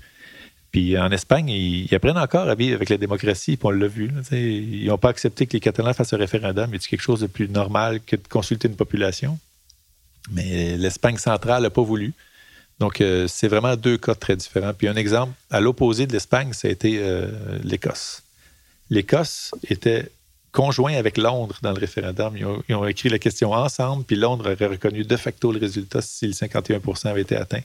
Fait que ça, c'était l'autre extrême de la Catalogne. Le Canada est un peu entre les deux. je pense qu'il veut avoir l'air d'un État qui reconnaîtrait les résultats, mais il, fait une loi sur la clarté qui dit que finalement, il faut qu'on accepte à peu près tout pour que vous partiez. Donc, le Canada est un peu entre les deux. On dirait qu'il ne veut pas donner la chance au Québec de partir, mais qui veut être quand même bon joueur là-dedans. Moi, j'ai confiance que s'il y avait une bonne majorité, euh, ça se ferait très, très pacifiquement. Est-ce qu'on pourrait imaginer un scénario un peu à la Brexit où euh, le Québec vote oui, puis après ça, c'est comme un fiasco, on attend, ça s'éternise, on sait plus ce qui se passe, mais comme les gens ont, voté, ont dit leur avis, puis pour un, de, à un degré de un degré comme supranational, un degré euh, qui, semble dépasser la simple question de le peuple veut-il se séparer ou non, etc. Ça, on pourrait imaginer quelque chose comme ça selon toi? Ben, moi, je ne le vois pas ça parce que L'Union européenne, c'est quand même 28 États. Donc, il y en a 27 avec qui dealer le Brexit, qui doivent s'entendre, alors que nous, ce serait avec le Canada que ça se ferait. Même si les États-Unis sont proches, c'est pas eux qui négocieraient avec nous. Ce serait Canada-Québec, les négociations. Donc, Mais à ça, serait, ça, impliquerait pas peut-être les, États-Unis puis le Mexique dans la discussion? Pas pour la souveraineté politique. Puis la question qui se poserait, c'est est-ce que le Québec est encore membre des accords économiques qui auraient été signés? Mais là-dessus, il y a la présomption de succession qu'on appelle. Donc, quand il y a un État qui se divise en deux États avec les mêmes frontières, d'habitude, il y a la présomption de succession que les deux États sont partie prenante à l'accord signé. Les États-Unis pourraient très bien dire on va renégocier avec le Québec, mais on le fera, puis tant mieux. Parce que le Québec n'a pas négocié selon ses intérêts ces accords-là. C'est le Canada qui négociait pour lui-même. Donc, des fois, ça allait dans le sens de ce que le Québec voulait, mais souvent, ça allait dans le sens de ce que l'Ouest voulait, qui n'était pas ce que le Québec voulait. Donc, si le Québec devait renégocier avec les États-Unis ou le Mexique ou le Canada un accord de libre-échange, je pense qu'il ferait enfin d'égal à égal selon ses intérêts, ce qui n'a jamais été le cas dans l'histoire parce qu'on est une province subordonnée. Donc, euh, je pense que ce ne serait pas mauvais qu'on renégocie tout ça avec nos avantages en tête. Donc, le, le nouveau chantier de la souveraineté, il ne se ferait pas avec des poètes chantant la langue française, mais avec une gang d'économistes qui donneraient des contre-arguments comme financiers, euh, managérial, à chacun des il faudrait de tout. Il faudrait vraiment de tout. Pour, il faut, faut, garder les romantiques quand même, parce que là, c'est juste les pragmatiques qui votent oui, puis les romantiques restent chez eux, ça ne marchera pas plus. Donc, il faut que tout le monde, il faut que tout le monde y soit, mais euh, puis là, je dis ça, c'est je pense du côté fédéraliste aussi, il faudrait qu'ils sortent des arguments d'appartenance au Canada, d'être fier d'être canadien, donc ça touche plus les motifs. Puis des arguments financiers, mais cette fois-là concrets et c'est euh, réel. Pas des peurs fondées sur n'importe quoi pour faire l'épouvante, mais sur des vrais arguments de comparaison internationale puis de, historique et tout ça. Donc j'espère que ce serait un débat intelligent de chaque bord. Moi, je vais m'amuser à poser une question euh, un peu, un peu, un peu tata, là. Mais tu sais, mettons que tu avais le choix, là. Tu sais, soit ça reste comme ça en ce moment, ou soit le Québec peut devenir un État souverain, dans le sens, euh, euh, d'un point de vue stratégique, le, faire, l'accomplir, mais à condition qu'il euh, embarque, si on veut, les anglophones et les immigrants en présentant le projet comme un, un, projet bilingue. Ben, à condition, c'est une nécessité d'embarquer euh, les nouveaux arrivants ça, je suis d'accord avec toi. Puis moi, personnellement, mon avis là-dessus, c'est que le seul argument qui risque de convaincre euh, les anglophones et les allophones de Montréal, puis pas juste Montréal, mais admettons principalement, c'est si le projet de, de, de, de nouveau pays, c'est un pays qui est euh, qui a minimum deux langues officielles, le français et l'anglais, qui prend en avoir d'autres. Admettons, moi, je serais pour que les langues amérindiennes soient clairement une langue mm. officielle euh, du Bas-Canada ou du Québec, le nom que ça aurait si c'était officialisé comme un pays souverain. mais moi, j'ai l'impression que ça serait ça, même si ça n'a jamais été peut-être exprimé formellement, j'ai mon feeling, c'est que le premier parti euh, souverainiste euh, québécois qui, arrive, qui débarquerait, qui dit nous, on veut la souveraineté, mais le pays va être c'est des deux langues officielles, c'est le français et l'anglais, puis la loi 101 n'existe plus. Mm. J'ai l'impression que c'est eux qui auraient le plus de chances de make it happen. D'un point de vue strictement jeu d'échecs, tu sais, maintenant. Peut-être dans West Island, mais pas dans le reste du Québec. Tu penses pas? Ben non. Et puis moi, je pense que si on enlève la loi 101, d'ici quelques siècles, ça se reprend en deux ans, mais d'ici quelques siècles, on est la Louisiane l'attrait de l'anglais est beaucoup trop fort. Tout le monde fait de la business en anglais, tout le monde fait de la musique en anglais, la culture américaine, Netflix, tout ça, c'est un rouleau compresseur. Je pense que si on enlève toutes les lois pour protéger le français et le promouvoir au Québec, ça prendra pas trop de siècles avant qu'on parle tous anglais puis qu'on ait un français folklorique comme en Louisiane. Mais je pense que c'est vraiment nécessaire de garder ça. C'est-tu la, la, seule option? Parce que, par exemple, en Allemagne, euh, les jeunes parlent tellement bien anglais qu'ils sont, sont clairement bilingues. la plupart des Allemands que je connais sont parfaitement bilingues. Euh, les Danois aussi. Il y a beaucoup de Norvégiens J'ai l'impression que ça menace en rien leur maîtrise de l'allemand. L'allemand, pourtant, c'est pas plus une langue impériale qui est partout dans le. Je veux dire, à part l'Allemagne et l'Autriche. Exactement. Fait j'ai pas l'impression que ça menace leur production culturelle allemande. J'ai pas l'impression que c'est comme un. Il y a peut-être des gens un peu plus qui captent, qui seraient de type un peu apocalyptique là-bas, qui pourraient peut-être s'imaginer ça, mais j'ai pas l'impression ben, que là-bas on évalue. La grande différence, c'est que l'Allemagne est le moteur économique de l'Europe, c'est le leader. Donc, euh, c'est presque une référence. Donc, même si c'est pas une langue internationale à part l'Autriche, puis une partie de la Belgique qui est mm-hmm. officiellement germanophone, c'est quand même un moteur puis une référence en, en Europe. Puis les Allemands vont à l'école primaire secondaire en allemand. Mhm. Donc, je pense que c'est pas, pas la même chose qu'un îlot francophone euh, de 8 millions de personnes, donc euh, à peu près 6-7 millions de, de, locuteurs francophones dans un océan de 300 millions d'anglophones. C'est vraiment différent. On n'est pas enclavé parce qu'il y a, l'eau d'un bord, là. on est presque enclavé dans, dans, un océan anglophone. Notre situation est assez unique dans le monde. C'est dur de comparer un autre endroit où ce serait à peu près la même chose, puis euh, ils font différemment d'ici. Moi, je pense que les lois pour protéger et promouvoir le français ici sont nécessaires. Puis moi, j'aime ça, euh, que le français soit la langue Sais-tu qu'en 2100, les démographes ont fait des, des, prévisions, des projections, merci. En 2100, la langue principale dans le monde, c'est le français. Ouais, ben oui, à cause de l'explosion démographique africaine. Exactement. Donc, ce ne sera pas le mandarin, l'espagnol, l'anglais, ça va être le français. Ça va être un atout de parler français au Québec et non pas un obstacle comme certains pensent le, croire. Mais c'est, je me fais un peu l'avocat du diable avec, avec tout ça parce que hum, justement, c'est comme c'est pas souvent mentionné, je trouve, dans, dans, au Québec, parce que peut-être ça concerne. Évidemment, on est, on est en Amérique, on n'est pas en Afrique, puis il y a d'autres continents qui sont plus proches de l'Afrique que, que, que, l'Amérique du Nord. Mais on, on, on, a tendance à dépeindre le français au Québec comme une langue qui est comme en voie de disparition ou qui est menacée. Mais tu sais, dans le monde entier, c'est complètement faux, justement. dans le monde entier, c'est faux. Mais au Québec, si on ne fait pas attention, il peut disparaître. C'est pas parce que l'Afrique va exploser démographiquement puis franco, euh, que le Québec va rester francophone. Il faut que le Québec voit lui-même à ses propres affaires euh, locales. Puis moi, honnêtement, si j'étais un immigrant ici qui parle ni français ni anglais en arrivant, puis qu'on me laissait le choix, en Amérique du Nord, je suis pas sûr que je voudrais apprendre le français avant l'anglais. C'est quasiment mathématique. non, mais e, e, exactement. Puis c'est ça mon. Tu sais, je voudrais pas dire que c'est les deux seuls scénarios possibles, mais j'ai l'impression, moi, que c'est un peu les, c'est, un peu, on est dans une situation étrange où c'est soit protège à fond et préserve à fond la culture francophone, mais demeure dans le Canada, ou soit met de l'eau dans ton vin en titi par rapport à la préservation du français et obtient assez de tonus stratégique euh, politique pour éventuellement réaliser la souveraineté, euh, la souveraineté du Québec. Parce que moi, j'ai l'impression que d'un point de vue strictement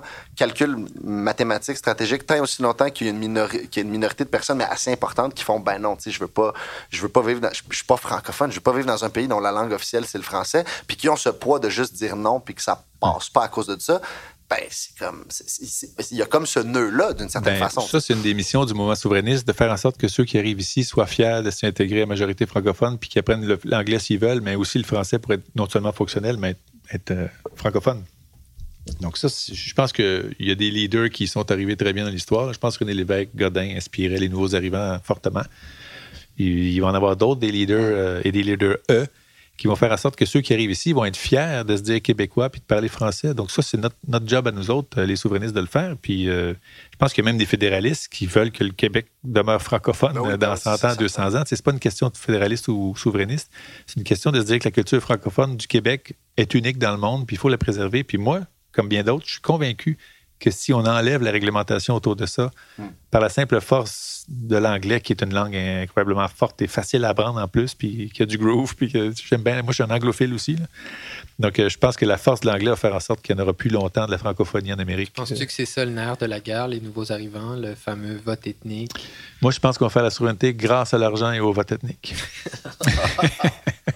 C'est bien dit, ça. C'est revire le truc à l'envers. Euh, je pense que c'est François Parenteau. J'ai copié François Parenteau là-dessus. Mais euh, il y a euh, il y a un élément essentiel à ça. Je pense que c'est nécessaire, mais non suffisant, comme on dit en mathématiques ou en économie. Il y a plein d'éléments nécessaires et non suffisants à la souveraineté. Donc, ils sont tous nécessaires, puis aucun est suffisant en soi pour être le seul sur lequel on se concentre. Mais le fait d'intégrer les nouveaux arrivants, c'est nécessaire, non seulement pour la cohésion sociale par la suite, mais parce que les chiffres le montrent, l'immigration euh, contribue beaucoup à la croissance de la population au Québec. Donc, ça va être inévitable. Même, même si l'immigration est francophone, ça ne veut pas dire que c'est tous des souverainistes qui rentrent ici. Il faut quand même les convaincre du bien, du bien fondé de la chose. Mais, euh, en Écosse, au référendum, ils n'ont pas gagné, mais le taux de oui chez les nouveaux arrivants écossais était presque le même que les locaux. C'est phénoménal. Alors qu'au Québec, le taux de oui chez les nouveaux arrivants est, loin de.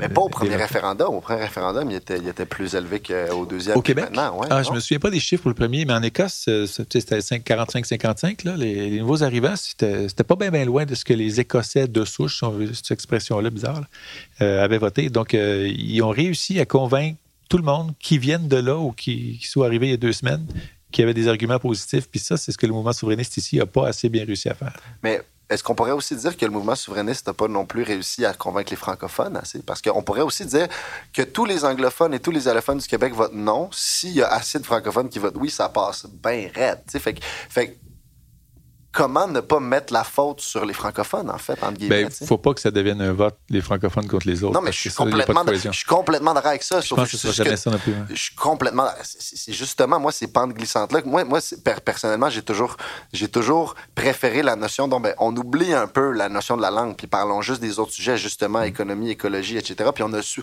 plein de bonnes raisons qui sont plus la culture et la langue de, de, de le faire, par exemple.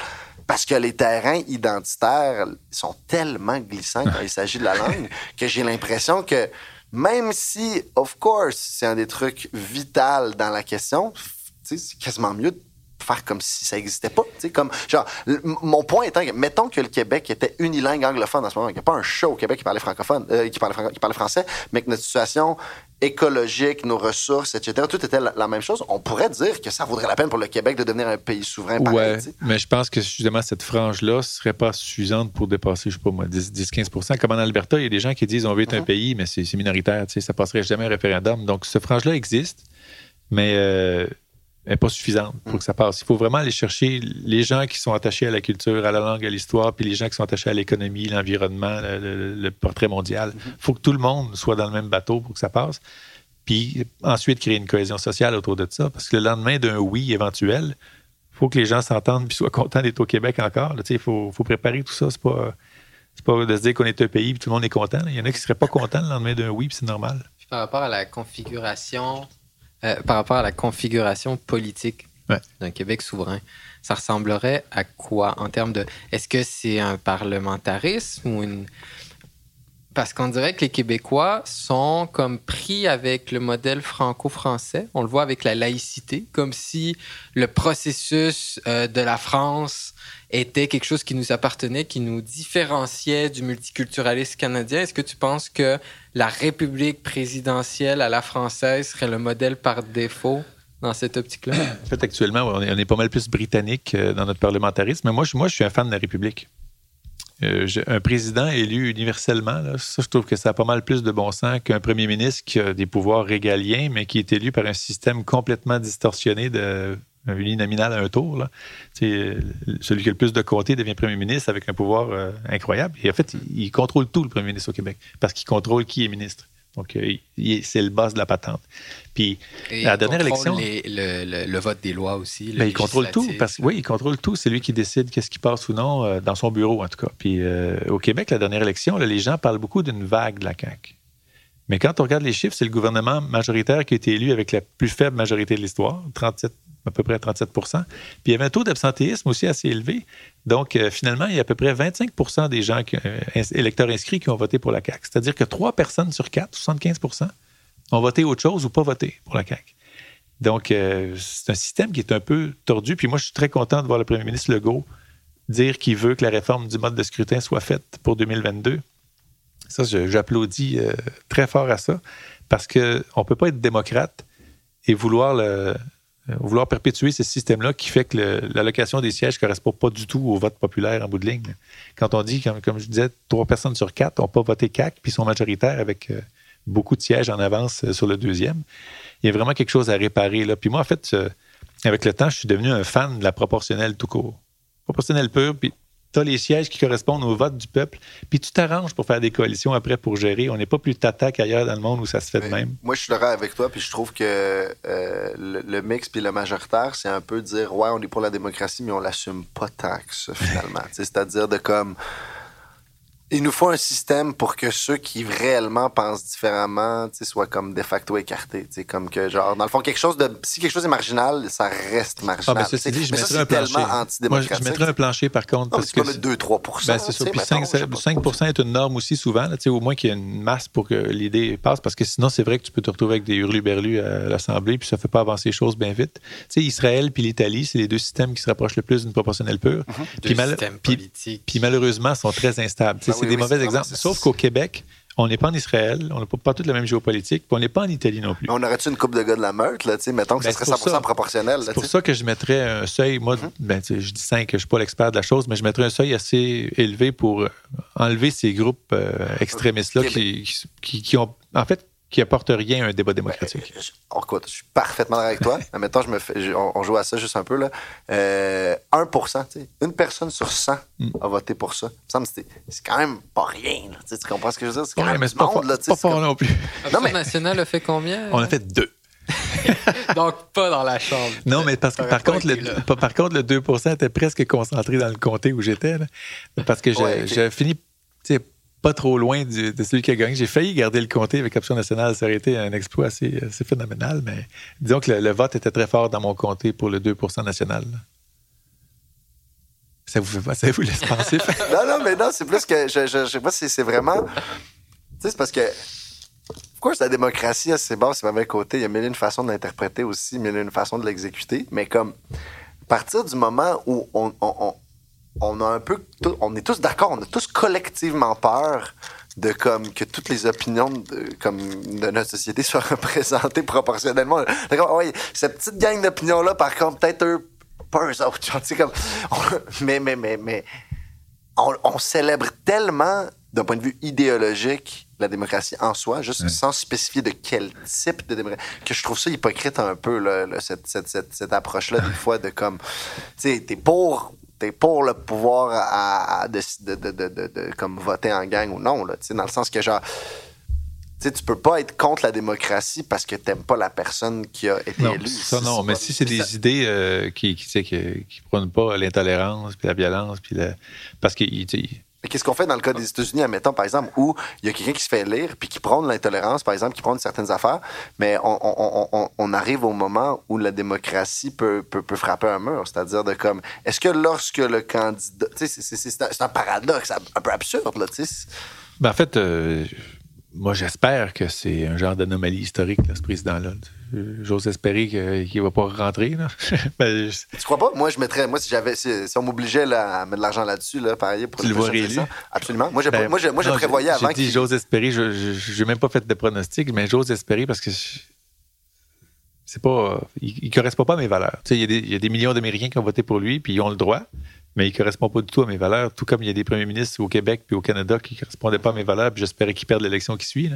Donc, c'est une opinion très personnelle, mais... Mais il y a quand même un pas entre quelqu'un qui ne correspond pas à tes valeurs et d'exclure quelqu'un du débat démocratique parce que il correspond pas à tes valeurs et ah tu juges qu'il il fait l'appel à la haine, l'appel à la Non, mais attends, de dire 5% de seuil, ça exclut autant des groupes qui pensent peut-être exactement comme moi. C'est juste qu'il faut une masse critique. Ça ne dit mhm. pas, ça cible personne. Là, si, si, un groupe extrémiste a 12% il va être au Parlement, comme ça s'est vu en Europe.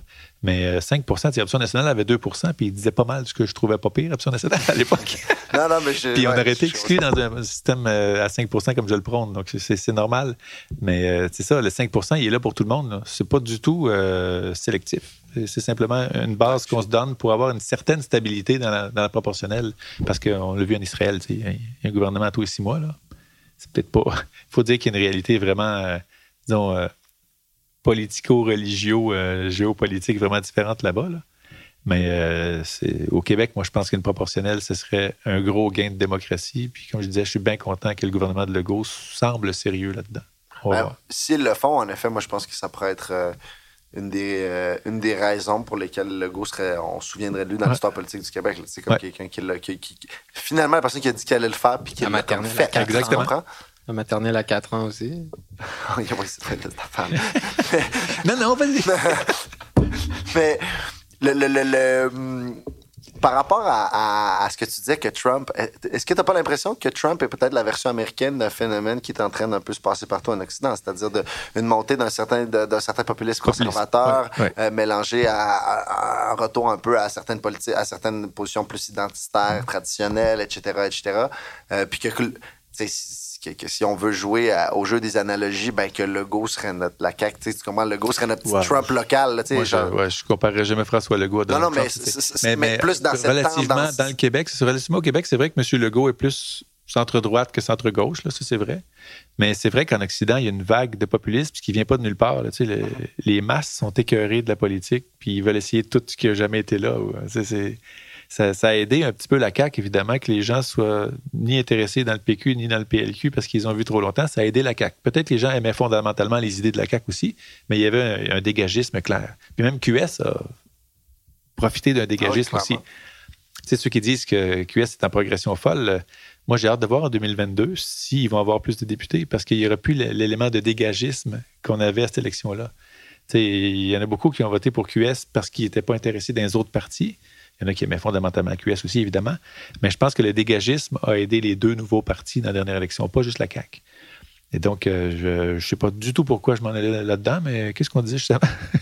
mais en fait, ben c'est ça, je demandais s'il si, y avait, si tu observais comme une, mouvance plus générale vers, euh, vers un, tu sais, comme dans une tendance en Occident où il y a un peu retour à, des identités plus conservatrices, à certaines euh, approches peut-être protectionnistes. Mais ben, moi, je pense que c'est est-ce que, est-ce que, est-ce que, est-ce que ça, ça va affecter euh, le déroulement euh, de la souveraineté au Québec?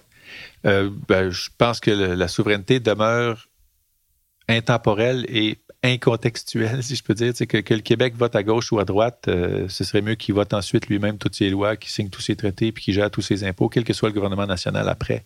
Puis dis-moi, je me suis souvent fait la poser la question préfères-tu un Québec-province à gauche ou un Québec-pays à droite? Puis moi, je vais toujours préférer un Québec-pays. Puis s'il est à droite, parce que les Québécois, collectivement, démocratiquement, ont choisi qu'il soit à droite, moi, je respecte ça, même si je suis à gauche. Moi, je suis un démocrate d'abord. Fait que euh, je vais militer pour qu'il soit plus centre-gauche puis progressiste parce que c'est mes valeurs, puis je pense que c'est mieux pour une société. Mais si la majorité des Québécois, au lendemain de la souveraineté, votaient plus à droite, ce serait ça. Puis je pense que ça alternerait comme dans tous les pays normaux. en Allemagne, en France, aux États-Unis, ça alterne centre-gauche, centre-droite. Ce serait pareil ici. Mais tu penses que c'est une dynamique plus probable, le Québec pays de droite, parce que on parle de la montée des conservatismes, mais ce qu'on oublie souvent de dire, c'est que c'est le symptôme d'une détérioration économique pour la classe ouvrière. Il y, a, des raisons comme réelles. Euh, de l'économie puis de la culture en général qui fait, c'est pas juste, oh, on est tanné que du gars à la télé, on va changer de poste. Ben, il y a un peu de ça. Oui, c'est ça, c'est plein d'éléments. Mais, en fait, je pense que le Québec serait plus prospère, donc il n'y aurait pas l'élément de détérioration. Ah ouais, toi, tu, tu, vois pas nécessairement, admettons, une autre crise économique, une détérioration de, y en avoir. De, ou une, une, descente du cours du ben, pétrole qui fait que l'Alberta est plus intéressant. Puis là, les gens sont comme hey, on est justement tellement prospère dans ce pays-là qui est en effondrement. Puis là, il y a comme un, un côté de droite protectionniste qui dit on va le faire. Mais il va y avoir des crises économiques quand le Québec va être souverain, comme partout dans le monde. Là, ça va pas faire d'une bulle euh, ce pays-là qui va être isolé de tout. Il va y avoir des crises mondiales économiques qui vont avoir un effet sur le Québec, comme sur le Canada, comme sur les États-Unis. Mais enfin, le Québec va être équipé pour y réagir selon ses intérêts. Euh, en ce moment, quand il y a une crise, les gens, les gens qui disent qu'il euh, va y avoir d'autres crises financières, qu'est-ce que le Québec va faire? Ben, il va faire toujours bien mieux que dans le Canada parce que c'est pas lui qui décide de comment réagir à la crise quand il est dans le Canada.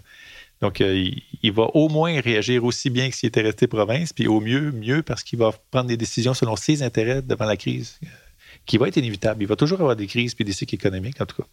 S'il y a une recette magique qui trouve un jour, on verra, mais pour l'instant, ça va être cyclique pour les années à prévoir. Puis le Québec, va réagir comme tous les autres pays, c'est-à-dire selon ses intérêts à la crise qui arrive.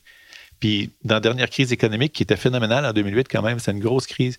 Il n'y a pas un pays dans le monde qui s'est dit je vais fusionner avec le voisin, je vais mieux réagir la première fois. Ça n'arrive pas, ça. Les pays souverains veulent garder leur souveraineté. Puis, je pense que les nations qui ne le sont pas encore devraient l'avoir, leur souveraineté. Puis, moi, je pense que plus de, plus d'États moins grands dans le monde, ça va mener à plus de paix et de stabilité parce qu'il va y avoir moins de gros géants qui peuvent imposer leur vue sur l'autre. Moi, je serais, favorable à 300 pays dans le monde au lieu de 193, puis je pense que ça irait mieux dans le monde. Puis euh, crois-tu à, euh, à l'affaiblissement progressif comme définitif des structures nationales pour, euh, pour parce que L'État-nation? Ben oui, l'État-nation, dans le fond, parce que, je, euh, je, lisais justement, j'étais à, à Radio-Can aujourd'hui pour Plus une fois plus on lit, puis aujourd'hui, le, le, livre dans du club de lecture, c'est un thème qui est, comme, je pense, de plus en plus fréquent dans la science-fiction, aussi dans, dans, dans, dans l'esprit des gens, l'idée que euh, dans, quelques dizaines d'années, on risque d'être plus comme dans une forme, dans des technocraties, tu sais, ou, dans des, ou dans des formes de... Je pense que les villes vont être le nouveau gouvernement qui vont mener la planète aussi.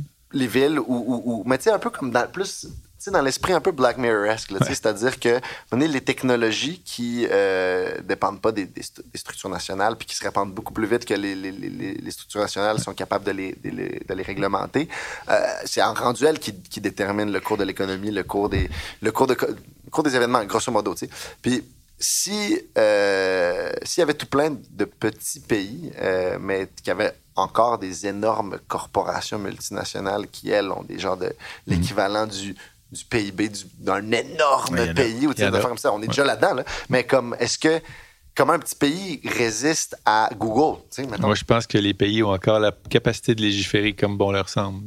Puis les entreprises doivent s'incorporer quelque part pour euh, faire affaire, puis doivent être legit quelque part. Puis moi, je ne pense pas que l'État-nation est prêt à disparaître, mais pas du tout. Au contraire, je pense que, regarde la, tendance historique, là. il n'y a pas de moins en moins de pays, il y a de plus en plus des pays, puis euh, il, y en a, il y en avait 50 au début des Nations Unies, il y en a quasiment 200 en ce moment.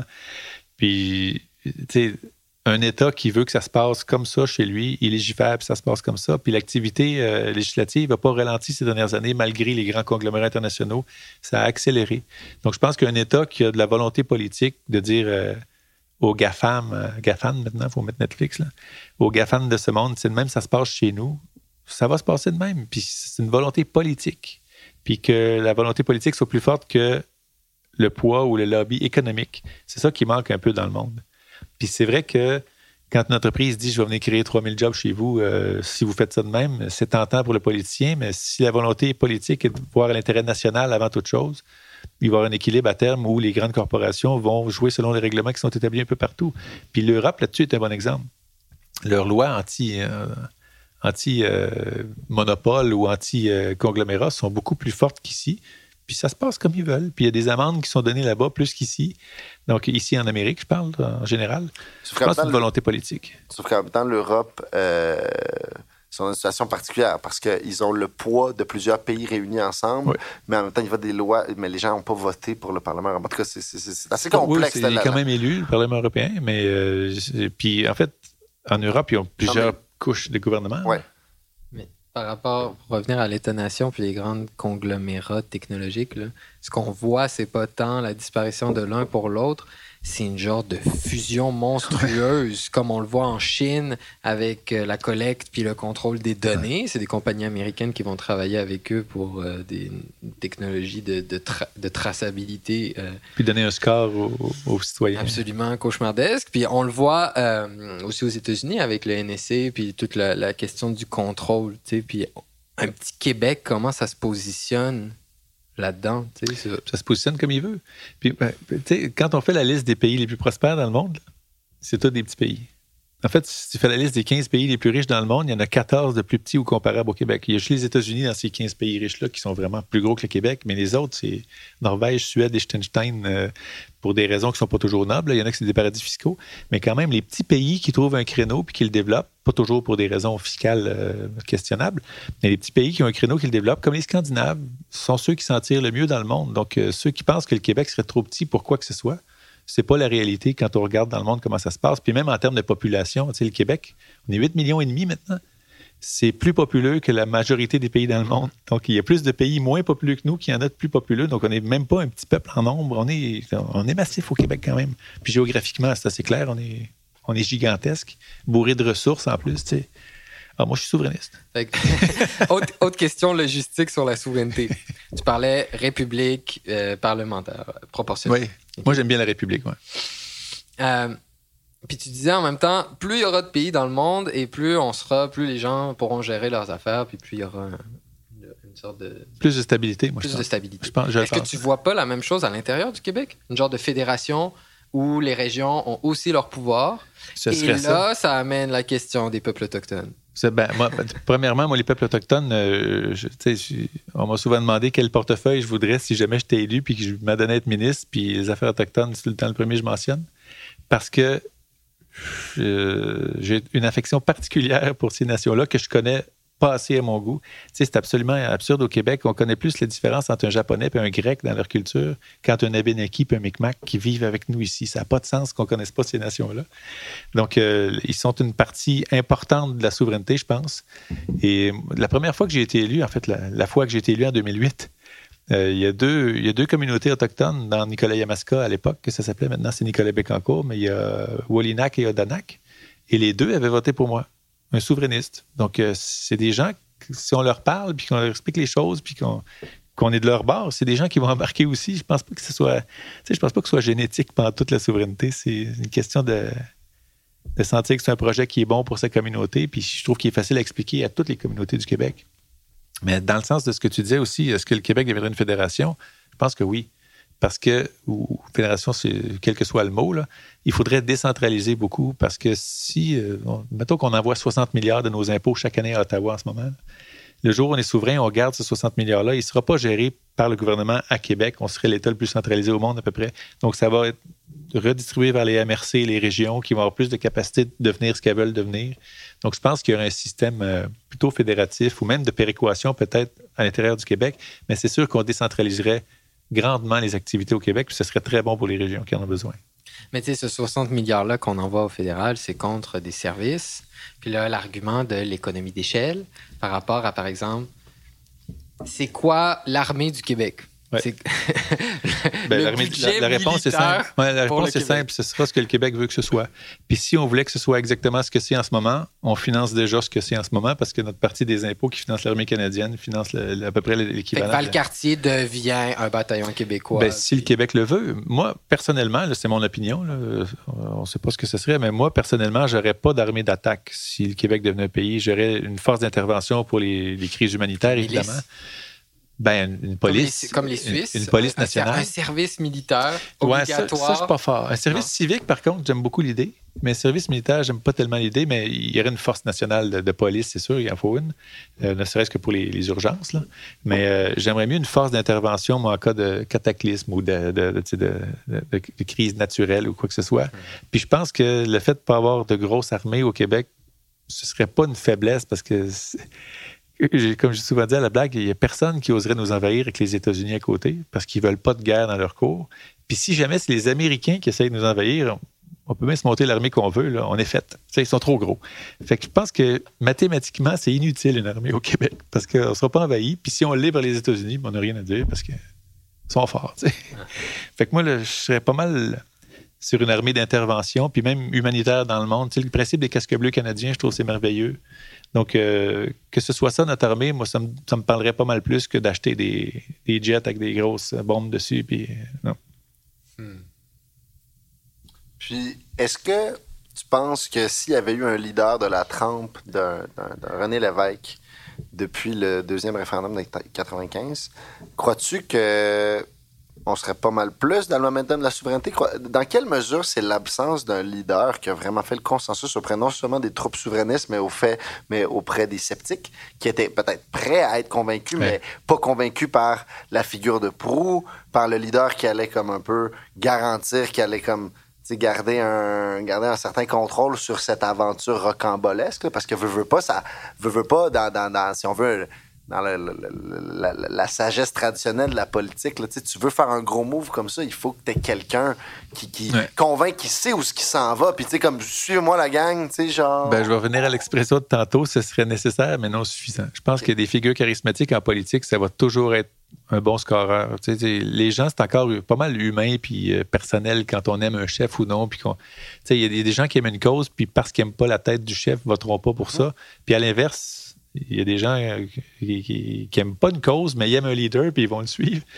Donc, je pense que l'élément humain ou personnel va toujours être présent, mais ce n'est pas toute l'image, c'est pas, euh, pas toute la picture en bon français. Fait que s'il y avait eu d'autres René Lévesque depuis lui, euh, je pense qu'il est indéniable que la souveraineté serait plus avancée. Ceci dit, moi, j'ai toujours été plus un fan de M. Parizeau. Parce que René Lévesque a douté quand même toute sa vie. C'était tout. Puis peut-être qu'il représentait le peuple québécois en ça. On, aime ça, mais on y va-tu, on y va-tu pas? Puis lui-même, euh, même à la fin de sa carrière, le beau risque et tout ça, il a comme redonné une chance au Canada. Puis moi, j'ai toujours trouvé que c'était futile de tenter d'améliorer les aptitudes d'un autre peuple à bien nous gérer. la réforme du fédéralisme, ça ne m'intéresse pas parce que on les aide à mieux nous gérer. Mais pourquoi on ne gère pas nous-mêmes? Je trouve ça simple. Mais Parizeau était ce que tu dis, un gars, on s'en va là, puis voici pourquoi. Moi, je trouvais ça tellement clair quand il parlait, alors que l'évêque, c'est une de ses phrases les plus connues, si on est peut-être quelque chose comme un grand peuple. Il y a trois doutes dans cette phrase-là. On est peut-être quelque chose comme un grand peuple. on est un grand peuple, on devrait se gérer nous-mêmes. Je trouve ça plus clair Pas juste le doute, j'irais même plus loin. Je pense qu'il allait en connaissance qu'il allait perdre. Dans les ah, en 80, c'est sûr. Dans les derniers mois du mandat du PQ, il savait très bien, bon, c'était une promesse qu'il devait remplir mais je savais qu'il n'y avait aucune chance. Oui, il l'avait fait euh, presque à mi ouais, ouais, c'est ça, vers la fin du mandat, c'est vrai. Mais euh, c'était clair que les sondages n'étaient pas très favorables. Puis même en 95, au début du référendum, les sondages étaient vraiment pour le non. Là. Puis ça a monté pendant la campagne. Ce que je disais tantôt, c'est le oui qui monte quand on en parle. Puis euh, les gens qui disent qu'actuellement la cause est morte, les sondages actuels sont à peu près identiques à ce qui était avant le référendum de 95. Donc, on part du même point. On ne part pas reculer par rapport à 95. C'est ça, je veux dire, un peu depuis ce moment-là, à mon humble avis, là, tu, regardes ça rapidement, tu as, eu Parizeau, René Lévesque, Lucien Bouchard. Depuis ce temps-là, les gens qui ont, qui, ont, vraiment été comme la figure de proue représentative. M. Landry en a inspiré beaucoup quand même. Euh, Bernard Landry en a inspiré beaucoup. Je dis pas le contraire, mais je pense qu'il a, fait le contraire auprès de beaucoup aussi, personnellement, je dirais. Euh, au sens que les sceptiques sont devenus plus sceptiques, selon moi, ah, sous Landry. Ben, je, pense aussi que les trois grands que tu as nommés sont pas mal les trois figures. Euh, depuis que je suis né, moi, c'était les trois, les, trois leaders que les gens citent le plus ou mentionnent le plus. C'est comme si aucun. Mettons qu'on est dans, en 2080, là, puis le Québec est, devenu un État souverain, mettons, en 2032, whatever. Euh, puis là, on célèbre les, grands personnages, etc. Qui qu'on va célébrer? Je, ah, je me pose la question non, mais entre. Non, mais entre. OK, René Lévesque, of course, Parizeau, Lucien Bouchard, mettons, là. Mettons, entre 95, là, puis aujourd'hui, là. C'est qui, là, qu'on va, ah, qu'on va transformer entre le héros de cette période-là? Je suis désolé, mais moi-même, moi je suis souverainiste, là, mais moi, Bernard Landry, Pauline Marois, André Boisclair, euh, Pierre Cap, je pense que de base, tu me disais cette personne-là va faire la souveraineté, je dis non. Cette personne-là, non. Pas parce que la souveraineté, c'est une mauvaise idée, mais cette personne-là, not gonna make it happen. Tu te fous de ma gueule. Fait que, genre, genre c'est un fail de la part du mouvement souverainiste d'avoir pas été capable, dans les 25 dernières années de mettre quelqu'un que qui m'inspire moi-même, que je suis down avec la de dire oui, you're gonna make it happen and I believe. je reviens à ce que je disais. Il faut pas, si la cause est bonne, il faut pas attendre le leader qu'on trouve parfait non plus. les gens qui sont souverainistes devraient voter pour la souveraineté parce qu'ils pensent que c'est bon pour l'avenir collectif et non parce qu'ils aiment le ou la chef. Puis même chose à l'inverse. Mais si, si, le Québec est souverain en 2030-2040, il va y avoir eu d'ici là des, gens qui vont devenir des géants politiques. Tu sais, l'équipe de l'évêque de 76 qui, est bourrée de géants, quand ils ont été élus en 76, c'était tous des no-names. Il n'y a personne n'est connu là-dedans à part l'évêque qui avait été ministre libéral. Puis avec le temps, ils sont devenus des géants politiques. Camille Lorrain, euh, Gérald Godin, Jacques Parizeau, etc. Mais euh, Lise Payette, ils sont devenus des géants politiques. Donc, il y en a plein en ce moment qui, qui songent même pas à se présenter, qui vont être élus un jour comme parfaits inconnus, puis qui vont devenir des géants politiques. C'est toujours de même, ça marche. Puis toi, avec Option nationale, tu disais le PQ, c'est le véhicule de la souveraineté. Ça l'est encore aujourd'hui. C'est quoi la, niche, le, besoin que tu as voulu remplir avec Option nationale? Ben, en fait, à, l'époque d'Option nationale, on ne trouvait plus que le PQ était le véhicule. On trouvait justement qu'il avait mis la cause un peu de côté. Puis c'était étrange parce que le PQ est une coalition de souverainistes, mais de tous les horizons. Puis quand il parle de souveraineté, tout le monde se tient. Dès lors qu'il parle d'autre chose, les clivages sortent. dans le caucus, quand j'étais là en 2008 euh, jusqu'à 2011 au PQ, il y avait Monique Richard, une chef syndicale, avec François Legault, un, gars très business. Dès qu'on parlait pas de souveraineté, il n'était pas toujours d'accord sur les autres dossiers. Fait que le PQ, euh, c'est bizarre, mais dans son histoire, n'a pas semblé comprendre qu'il fallait qu'il reste centré sur sa cause principale et fondamentale, qui est la souveraineté, pour garder la cohésion des troupes. Puis dès lors qu'il faisait des calculs électoraux que c'est plus payant de ne pas parler de souveraineté, ben là, il y avait des, dissidences puis des, divergences de vue dans le caucus. Donc, un, véhicule qui est fondé sur une cause, il faut qu'il garde toujours à l'avant-plan cette cause-là. Sinon, la cohésion des troupes qui sont là, ça ne marchera plus. Puis, à l'époque l'option nationale, c'est qu'on trouvait que le PQ parlait plus de souveraineté. Puis, il y avait peut-être raison que c'est plus facile d'être élu en n'en parlant pas au Québec. C'est peut-être peut vrai, ça. Mais c'est une abdication de leadership terrible sais, c'était le porte-étendard de ta cause, puis tu dis, je n'en parlerai pas trop parce que ça m'aide pas, ben laisse ta place à quelqu'un d'autre. On parlait du doute de vaincre. Il y a peut-être ça depuis la jeunesse du PQ que on est élu en 76, on va montrer aux Québécois qu'on est des bons gestionnaires, puis après, ils vont nous croire qu'on est capable de faire la souveraineté. Puis avec Option nationale, tu sembles vouloir dire, on fait la souveraineté d'abord et avant tout, puis après, on gère c'est-à-dire qu'on aurait voulu faire les deux en même temps, montrer aux Québécois qu'on était bon, mais en même temps préparer la souveraineté. En fait, en 76, euh, les gens qui ont voté PQ savaient qu'il y aurait quelque chose pour la souveraineté. Comme en 94, quand ils ont voté pour le PQ, ils savaient avec Parizeau qu'il y aurait un référendum qui suit. Puis c'était clair, puis ils ont quand même voté pour ces leaders-là qui s'assumaient dans leur cause. Tu sais, euh, le leader d'un parti qui met sa cause un peu de côté pendant une campagne électorale pour penser aller chercher des votes euh, de gens qui ne sont pas d'accord avec l'idée, je pense que la population le sent très bien puis ne trouve pas ça crédible et inspirant. Puis c'est peut-être ça qui a plombé le PQ. Puis je dis pas que c'était des leaders pas bons puis de mauvaise foi, mais je pense qu'ils ont fait ils ont fait ils ont pris la mauvaise décision de mettre euh, cette cause-là de côté. Puis moi, j'aime mieux un leader qui met sa cause en face, qui l'explique.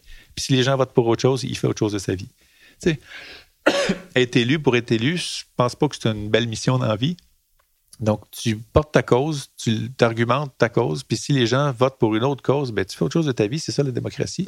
Puis le jour où tous les partis vont faire ça, le taux de participation va être pas mal plus élevé aux élections parce que les gens vont savoir qu'ils vont voter pour quelque chose qui va se faire après. Mais ça, ça contribue à l'absentéisme très fort, ça, des leaders qui tu sais exactement ce qu'ils pensent, mais ils le disent pas vraiment parce qu'ils pensent qu'ils peuvent aller chercher une autre frange de l'électorat en le disant pas. Moi, ce que Parizeau était absolument pas. Il disait tout ce qu'il pensait, puis sa souveraineté, c'était clair. Il n'y a personne qui doutait qu'il était souverainiste. Puis quand tu votais pour lui, tu savais qu'il se passait quelque chose.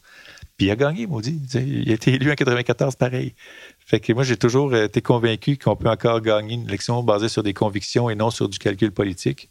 C'est peut-être plus long, mais c'est pas mal plus efficace, puis ça intéresse le monde depuis que tu as fondé Option nationale, parce que tu trouvais que euh, à ce moment-là, le PQ n'était plus le véhicule original, trouves-tu qu'ils ont remis la souveraineté au centre du discours? Est-ce que c'est redevenu, selon toi, leur valeur centrale, euh, qu'ils que, se censurent plus? Puis que... Ben, je pense que dans les faits, ça allait toujours rester. Les gens qui se présentent au PQ, c'est parce qu'ils sont souverainistes. Mais, dans, la stratégie. C'est ça, dans la stratégie, c'est pas ce qui était mis de l'avant, puis je pense pas que ce soit revenu depuis.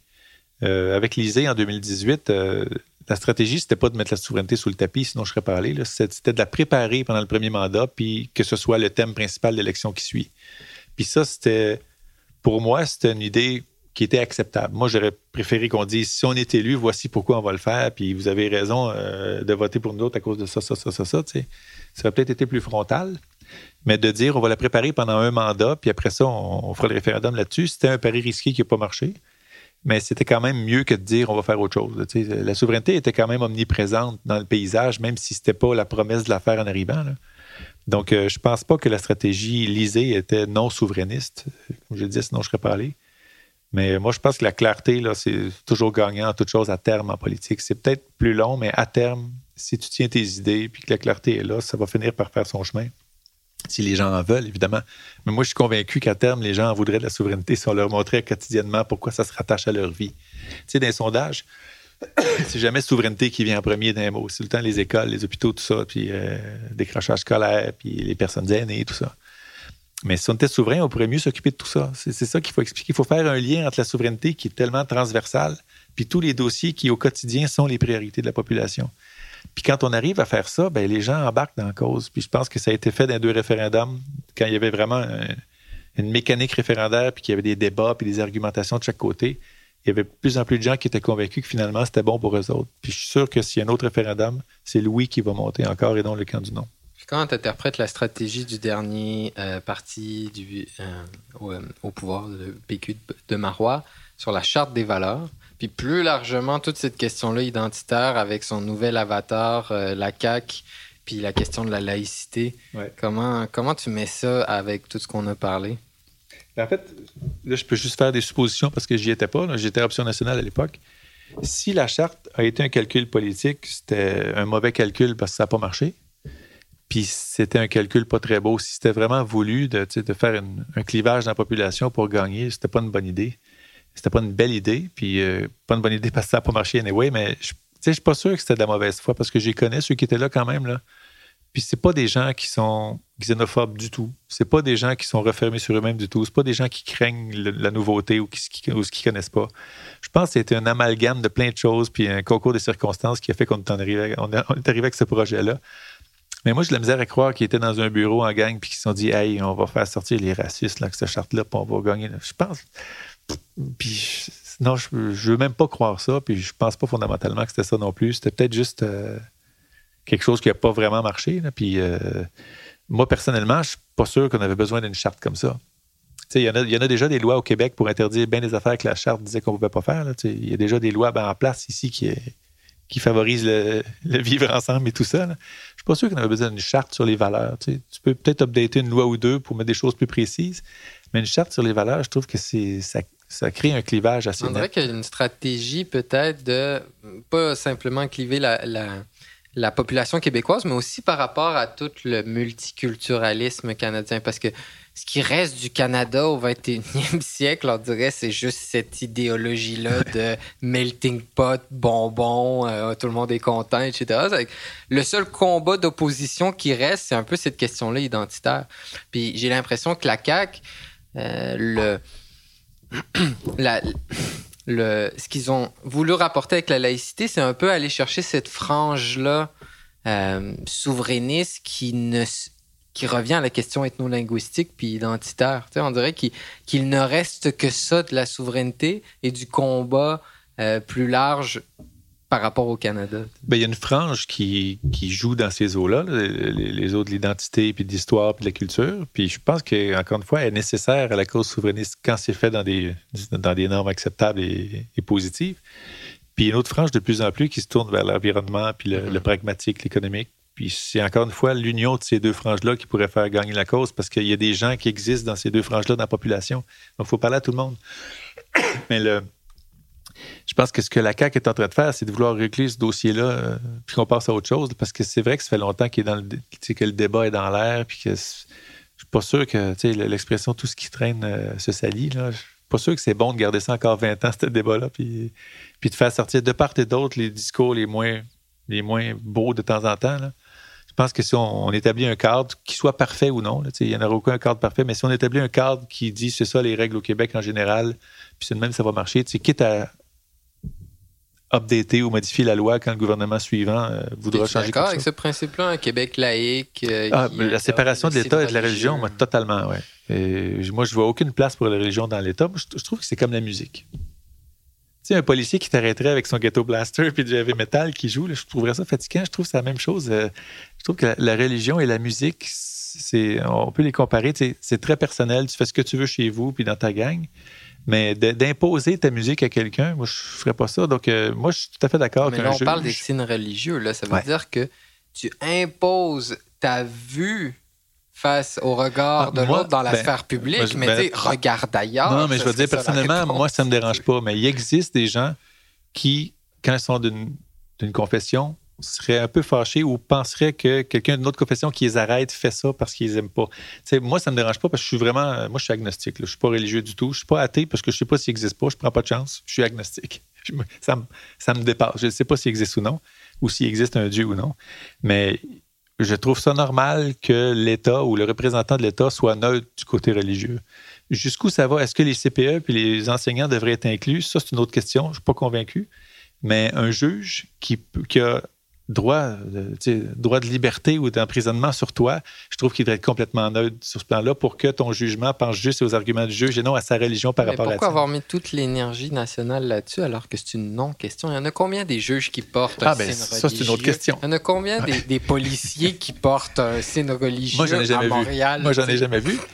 Puis, j'ai jamais vu de juge avec, euh, avec une kippa ou un tchadar. Mais, euh, je... on pourrait dire, on pourrait dire ça peut être choquant pour des gens de voir des policiers porter des vêtements d'armée. L'armée, euh, l'armée, c'est le, c'est quelqu'un quelqu'un qui est dans son uniforme de service public devrait pas de, de protection et de service devrait pas devrait pas s'amalgamer à un motif qui représente une intervention militaire les policiers en, mais quand ils sont pas en grève ils sont pas bien en pantalon de non mais je sais mais en grève admettons je veux dire selon si, si admettons on est en, tu pourrais pas dire si ces lois là passent pour enlever les, les, les signes religieux mais si tu es en grève tu peux pas dire ben moi je remets mon signe religieux je suis en grève tu comprends ça va être ah ben, ça va peut-être arriver. Ça peut, pas. mais, mais les policiers normalement, ils sont habillés comme l'institution exige qu'ils le soient. on reconnaît que c'est un policier, il y en a qui trouvent ça l'air fasciste ou pas fasciste. Il y a certains, euh, des fois, anti-émeutes, quand ils sont habillés en noir, avec un casque noir et un bouclier, ça fait film de science-fiction un peu. Mais euh, les, les policiers sont habillés comme l'institution dit qu'ils devraient être habillés. Ça, c'est assez neutre relativement au reste. Mais moi, qu'un policier, un gardien de prison, un juge euh, soit neutre sur le plan religieux, je suis tout à fait d'accord avec ça. Parce que ça peut, comme ils ont un pouvoir de coercition sur les gens, ça peut parfois faire penser à celui qui se fait arrêter que c'est à cause de ça, puis je trouve que ça devrait être complètement absent. Même si ce n'est pas le cas. Même si un policier musulman pourrait être très objectif, un policier chrétien pourrait être très objectif, le fait que ça puisse faire penser à un citoyen que c'est à cause de ça, je trouve qu'on a tout simplement enlevé ça du décor, puis je trouve pas que c'est renier sa foi que dans, le cadre de tes fonctions d'enlever ton signe religieux. Je trouve, je trouve que c'est pas un si gros sacrifice à faire. Puis ça, là, je le dis parce que moi, je suis pas pratiquant. Peut-être que c'est un, gros effort pour quelqu'un qui l'est. Je peux pas juger de ça. Mais dans mon opinion à moi, que tout ce qui est autoritaire ou peut avoir un, droit de regard sur le reste de ta vie, je trouve que ça devrait être complètement neutre de loin. Tu n'as pas l'impression que. c'est mon impression, je ne veux pas te faire une interro négative. Mais c'est mon impression que c'est une forme de diversion, dans le sens que c'est une non-question. Euh, tout le monde est, euh, excité euh, par rapport à ça. mais c'est inexistant. Euh, ben, il y en a qui disent que c'est de la prévention pour pas que ça arrive à, cause des flux migratoires et tout ça. Puis euh, ils regardent ce qui se passe en Europe où les sont beaucoup. Sont, je dirais que la proportion en France euh, de musulmans est plus forte qu'ici. Et donc, peut-être qu'il y a des gens qui disent que c'est la prévention, c'est des, hypothèses que oui, je la question de l'immigration est une question importante, est une question d'importance capitale pour tous les pays de l'Occident. Mais c'est pas avec cette avec cette manière-là de faire la laïcité qu'on la pose intelligemment, ce débat de société-là. Ah ben ça, la question se pose. Mais moi, les luttes qu'on a fait au Québec, euh, mes parents, bien peut-être les vôtres, vous êtes un peu jeunes, mais euh, pour la laïcité, pour que l'Église catholique arrête de décider de tout, moi je trouve que c'était merveilleux. Ça, c'était une belle cause, euh, c'est un beau gain social collectif d'avoir dit au curé, c'est plutôt qui décide combien d'enfants que j'ai, puis c'est plutôt qui décide qui est élu à mairie. Ça, je trouve ça merveilleux. Puis c'est peut-être un, une, réminiscence de ça qui fait que les gens sont encore plus frileux euh, au Québec par rapport à tout ce qui est religieux. Ça se comprend très bien. Puis moi, j'ai plus de... même les gens qui, réagissent un peu trop là-dessus, j'ai plus de compréhension que de, de, frustration face à ça parce que je sais un petit peu d'où ils viennent. Puis historiquement, il y avait raison d'être tanné de la religion. Mais je pense pas que c'est ça le principal euh, driver en bon français de ce dossier-là. De mettre des normes au clair, même si c'est une non-question pour l'instant, en prévention, c'est peut-être pas une mauvaise idée. Puis au pire, ce ne sera jamais appliqué. S'il n'y en a jamais plus qu'il y en a en ce moment, donc il n'y en aura jamais, donc la loi sera juste simplement là, puis elle ne sera pas effective, c'est tout. On aura perdu des années de débat ah, de ben société. Ça, c'est autre question. L'analogie que je, que je est incomplète, là, mais mettons que genre, tu sais, on avait un gros débat. Qu'est-ce qu'on fait si les extraterrestres débarquent du jour au lendemain? Ah, ben c'est le projet de loi 55, ça, t'as pas vu?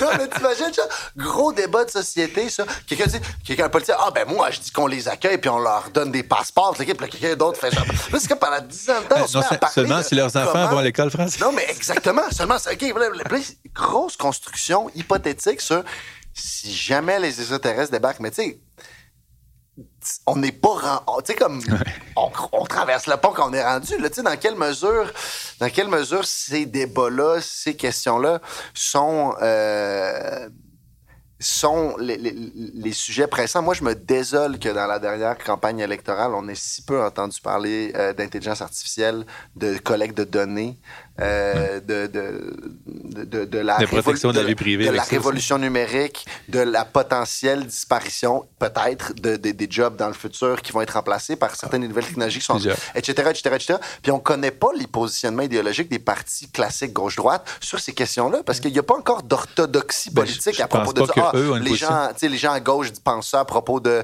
l'intelligence artificielle, puis les gens à droite, mm. c'est vraiment, on est, euh, c'est très, on est dans le Far West là, par rapport à ça. Puis selon moi, c'est autant important, sinon même peut-être plus pressant que la question climatique. Puis là, on est comme, on est, on a comme un, on a comme un show public que toute la société parle de laïcité, par exemple, mais personne, aucun de ces politiciens est en train de dire, mais en pensant là, moi je pense que il faudrait interdire l'intelligence artificielle, admettons, ou moi je pense qu'il faudrait la promote number one, là, tu sais, admettons, genre, tu sais, en dehors de, ah, c'est, il en parle comme comme un, secteur d'activité économique intéressant, le fun. Mais tiens, mettons, moi, je parle pas de ça. Là. Je parle l'implication idéologique, l'implication sociologique, l'implication civilisationnelle.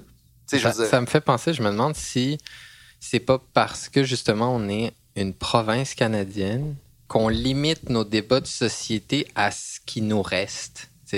Euh, l'éducation, la santé, c'est comme on revient toujours là-dessus. Peut-être que si on se positionnait dans justement le destin du monde puis le destin des nations, ça élèverait peut-être le débat sur ces questions. J'aime beaucoup ce que tu dis. Mais c'est clair que si on était une nation qui doit discuter de ça à des tables internationales qui en discutent déjà, vous savez, une déclaration internationale sur l'éthique en intelligence artificielle qui, qui s'appelle la Déclaration de Montréal, donc, c'est sûr que si le Québec est un pays assis à toutes ces tables-là, en tant que pays et non en tant que sous-invité d'une autre, nation ou d'un autre État, c'est clair qu'on serait dans des débats euh, un peu plus élevés, puis un peu plus concrets, puis un peu plus décisifs aussi en bout de ligne.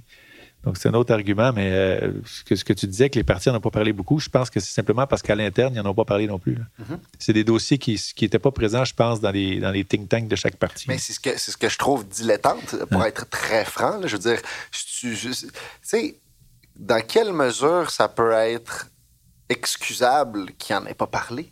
No joke, là. Tu sais, je trouve ça, je trouve ça complètement débile. Tu sais, je veux dire, à quel point sont, à quel point les politiciens sont concernés par leur carrière de politicien puis leur, leur zoom in, euh, je sais pas comment dire, euh, si court parce que on s'entend, là, je veux dire, les gens commencent à parler d'écologie quand c'est rendu un levier politique puis que ça a une résonance auprès du grand public. C'est pas mal ça qui est arrivé. Puis là, un peu parce que la crise est de plus en plus euh, évidente Oui, dans notre face. Là. Oui, mais comme ça a quand même pris du temps Oui. avant que les plus gros partis parlent des choses dont avant seul le Parti vert parle. Va-tu falloir avoir un parti comme comme pour plus de réglementation au niveau de, de la biotech, puis de la surveillance, puis de l'intelligence artificielle, qui commence à avoir peut-être son 5 dans, dans une proportion. Ou à un moment donné, les, ça- moi j'ai hâte de voir quelqu'un qui que, que les partis euh, principaux prendre position sur ces questions-là. Ben, on est équipé au Québec, en tout cas, pour avoir la réflexion, parce que c'est pas mal ici que ça se passe. En tout cas, une partie de l'intelligence artificielle, l'apprentissage profond, c'est pas mal ici que ça se passe. Donc, euh, le jour où les partis voudront se questionner, il y auront des experts pas loin. Mais tu raison qu'il y a bien des. Tu sais, quand on, quand on est très informé, puis quand on, on, on lit tout ce qui se passe, puis tout ce qui s'en vient, c'est vrai qu'il y a beaucoup de débats importants qui sont pas du tout touchés dans une campagne électorale. Ça, c'est clair. Ça va toucher bien plus le quotidien. euh, on parlait d'école, puis de santé, puis tout ça. C'est trop long avoir un médecin de famille, puis le toit de telle école coule. Puis ça, ça va toujours être des enjeux qui vont être à l'avant-plan d'une campagne électorale, c'est sûr, parce que ça touche le monde directement. L'intelligence artificielle, ils s'en rendent peut-être pas compte, le monde, mais c'est déjà dans toutes nos affaires. là. Mais c'est pas, tu sais, c'est intangible pas mal. Ton, ton enfant qui revient en toussant d'école parce qu'il y a des moisissures dans sa classe, ça, ça te fatigue pas mal plus rapidement que l'intelligence artificielle. Fait que c'est peut-être euh, peut-être mal fait, là, mais il va falloir que les, les impacts ou les effets d'intelligence artificielle soient dans le quotidien du monde avant que ça devienne un débat central dans une campagne électorale. Ça va peut-être être plus vite qu'on pense, Mais c'est justement, tu sais, par exemple, moi j'entendais récemment que dans des estimations qui semblent relativement réalistes, d'ici entre les 10 20 prochaines années, la plupart des voitures risquent d'être, par exemple, euh, conduite automatique. Moi, je pense, Euh, ouais. Conduite Bien automatique, 20 ans, robotisée. ouais, ouais. Mais là, comme, tu sais, comment ça se passe à la place? Genre, co- comment ça, personne n'est en train d'adresser ce dossier? Hey, la gang, en passant d'ici top chrono 5-6 ans, tu peux plus jamais conduire ton char. Tu sais, comme, hey, gros, tu sais, c'est énorme, là, Ouais. comme, tu sais, comme, c'est pas, c'est pas rien. Ça, ça affecte le monde directement. Tu sais, c'est que je trouve que les politiciens devraient avoir un peu le mandat de préparer le monde au sujet dont il faut débattre Ça, plutôt que d'attendre que ce soit le monde qui, qui genre, sont déjà prêts à en, en entendre parler. Ben, être comme- en avant de la curve, moi, je pense que c'est les artistes qui font ça, plus que les politiciens. Ben, ça, c'est vrai. Mais comme, je suis d'accord. Mais justement, je me désole du fait que présentement, entre les médias, les politiciens et les artistes, c'est pas mal les artistes qui semblent le plus être vocales sur, la, question, sur, sur ces questions-là. Ben, sur bien des débats, ces artistes qui franchissent la ligne le premier, puis qui amènent ça en premier, puis qui souvent sont vus comme des soit, soit des grands artistes euh, fic- de fiction ou un peu de, lubie, mais finalement, euh, les artistes ouvrent la porte à ce qui devient ensuite mainstream, puis euh, dans des politiques publiques concrètes. C'est pas, pas nouveau, puis je pense que ça va longtemps être de même. Il y a, quelque chose de plus, euh, un peu far west dans la pensée d'un artiste qu'un politicien va, avoir tendance à être plus pragmatique, puis plus concret, puis plus dans le day-to-day, puis qu'est-ce qui préoccupe euh, madame, monsieur aujourd'hui. Je pense qu'ils sont moins, de par le- la mécanique électorale, sont moins enclins à voir 20 ans en avant sur quelque chose qui va faire en sorte que ça n'influencera pas du tout le vote aujourd'hui. Tu sais, euh, Elisabeth May, là, euh, ça fait des années que- qu'elle est verte puis qu'elle parle d'environnement puis tout ça, puis euh, elle a été euh, précurseur, mais elle a longtemps, elle a longtemps été toute seule au Parlement. Tu sais, Là, sont deux verts. Là. Fait que c'est du travail de longue haleine, alors que ceux qui sont restés mainstream sur d'autres enjeux se sont échangés le gouvernement entre les bleus et les rouges. tu sais. C'est- C'est compliqué pour des politiciens de dire la bonne chose qui est à très long terme quand ils savent que ce ne sera pas payant à la prochaine élection. Il y a aussi des militants qui s'impatientent en arrière, qui veulent être au pouvoir un jour. Puis comment veux-tu attirer des candidats si tu leur dis dans 20 ans, on va avoir raison, mais d'ici là, ça va être la, traversée du désert? Il y a plein de réalités aussi en politique qu'il faut considérer. Puis il y en a beaucoup qui se disent, puis je pense que je suis d'accord avec ça, tu es aussi bien de mettre en application 50% de tes bonnes idées euh, à court terme plutôt que d'attendre dans 20 ans de mettre 100 Puis ça, c'est peut-être. J'ai beaucoup d'amis chez Québec solidaire, puis il y en a qui pensent comme ça. On veut, attendre d'être au pouvoir, avoir 100 puis en attendant, on ne veut pas s'allier avec d'autres partis qui feraient une partie de notre plateforme. Parce que, mine de rien, euh, la plateforme de QS et du PQ, il était assez similaire à la dernière élection. Ils n'étaient pas en désaccord sur grand-chose, mais QS a quand même refusé une alliance entre les deux pour se diviser des comtés, pour avoir plus de souverainistes progressistes à l'Assemblée nationale. Donc, c'est une façon de voir les choses. Je ne dis pas qu'ils ont tort, mais de se dire, dans 30 ans, on va tout mettre notre plateforme en jeu, puis d'ici là, on ne sera pas au pouvoir. C'est pas sûr que ça fait avancer plus vite la société que de se dire on va s'allier avec lui qui pense à moitié comme nous autres, puis qui va mettre une coupe de nos mesures en place. Mais ça, c'est.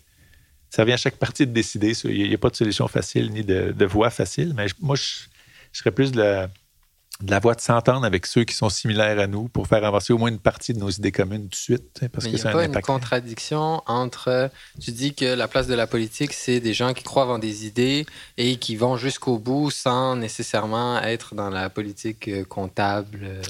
Euh, mais en même temps, on va s'allier avec les presque pareils. Ça va pas créer un, spectre du gris de, centre comme on le vit. Non, parce que dans l'alliance, ce c'était pas de se dire euh, on dit toute la même chose. Tu gardes ton discours, mais il y a des comtés que tu laisses peut-être à un autre parti qui a plus de chances que toi de le remporter, puis qui lui pense au moins à moitié comme toi.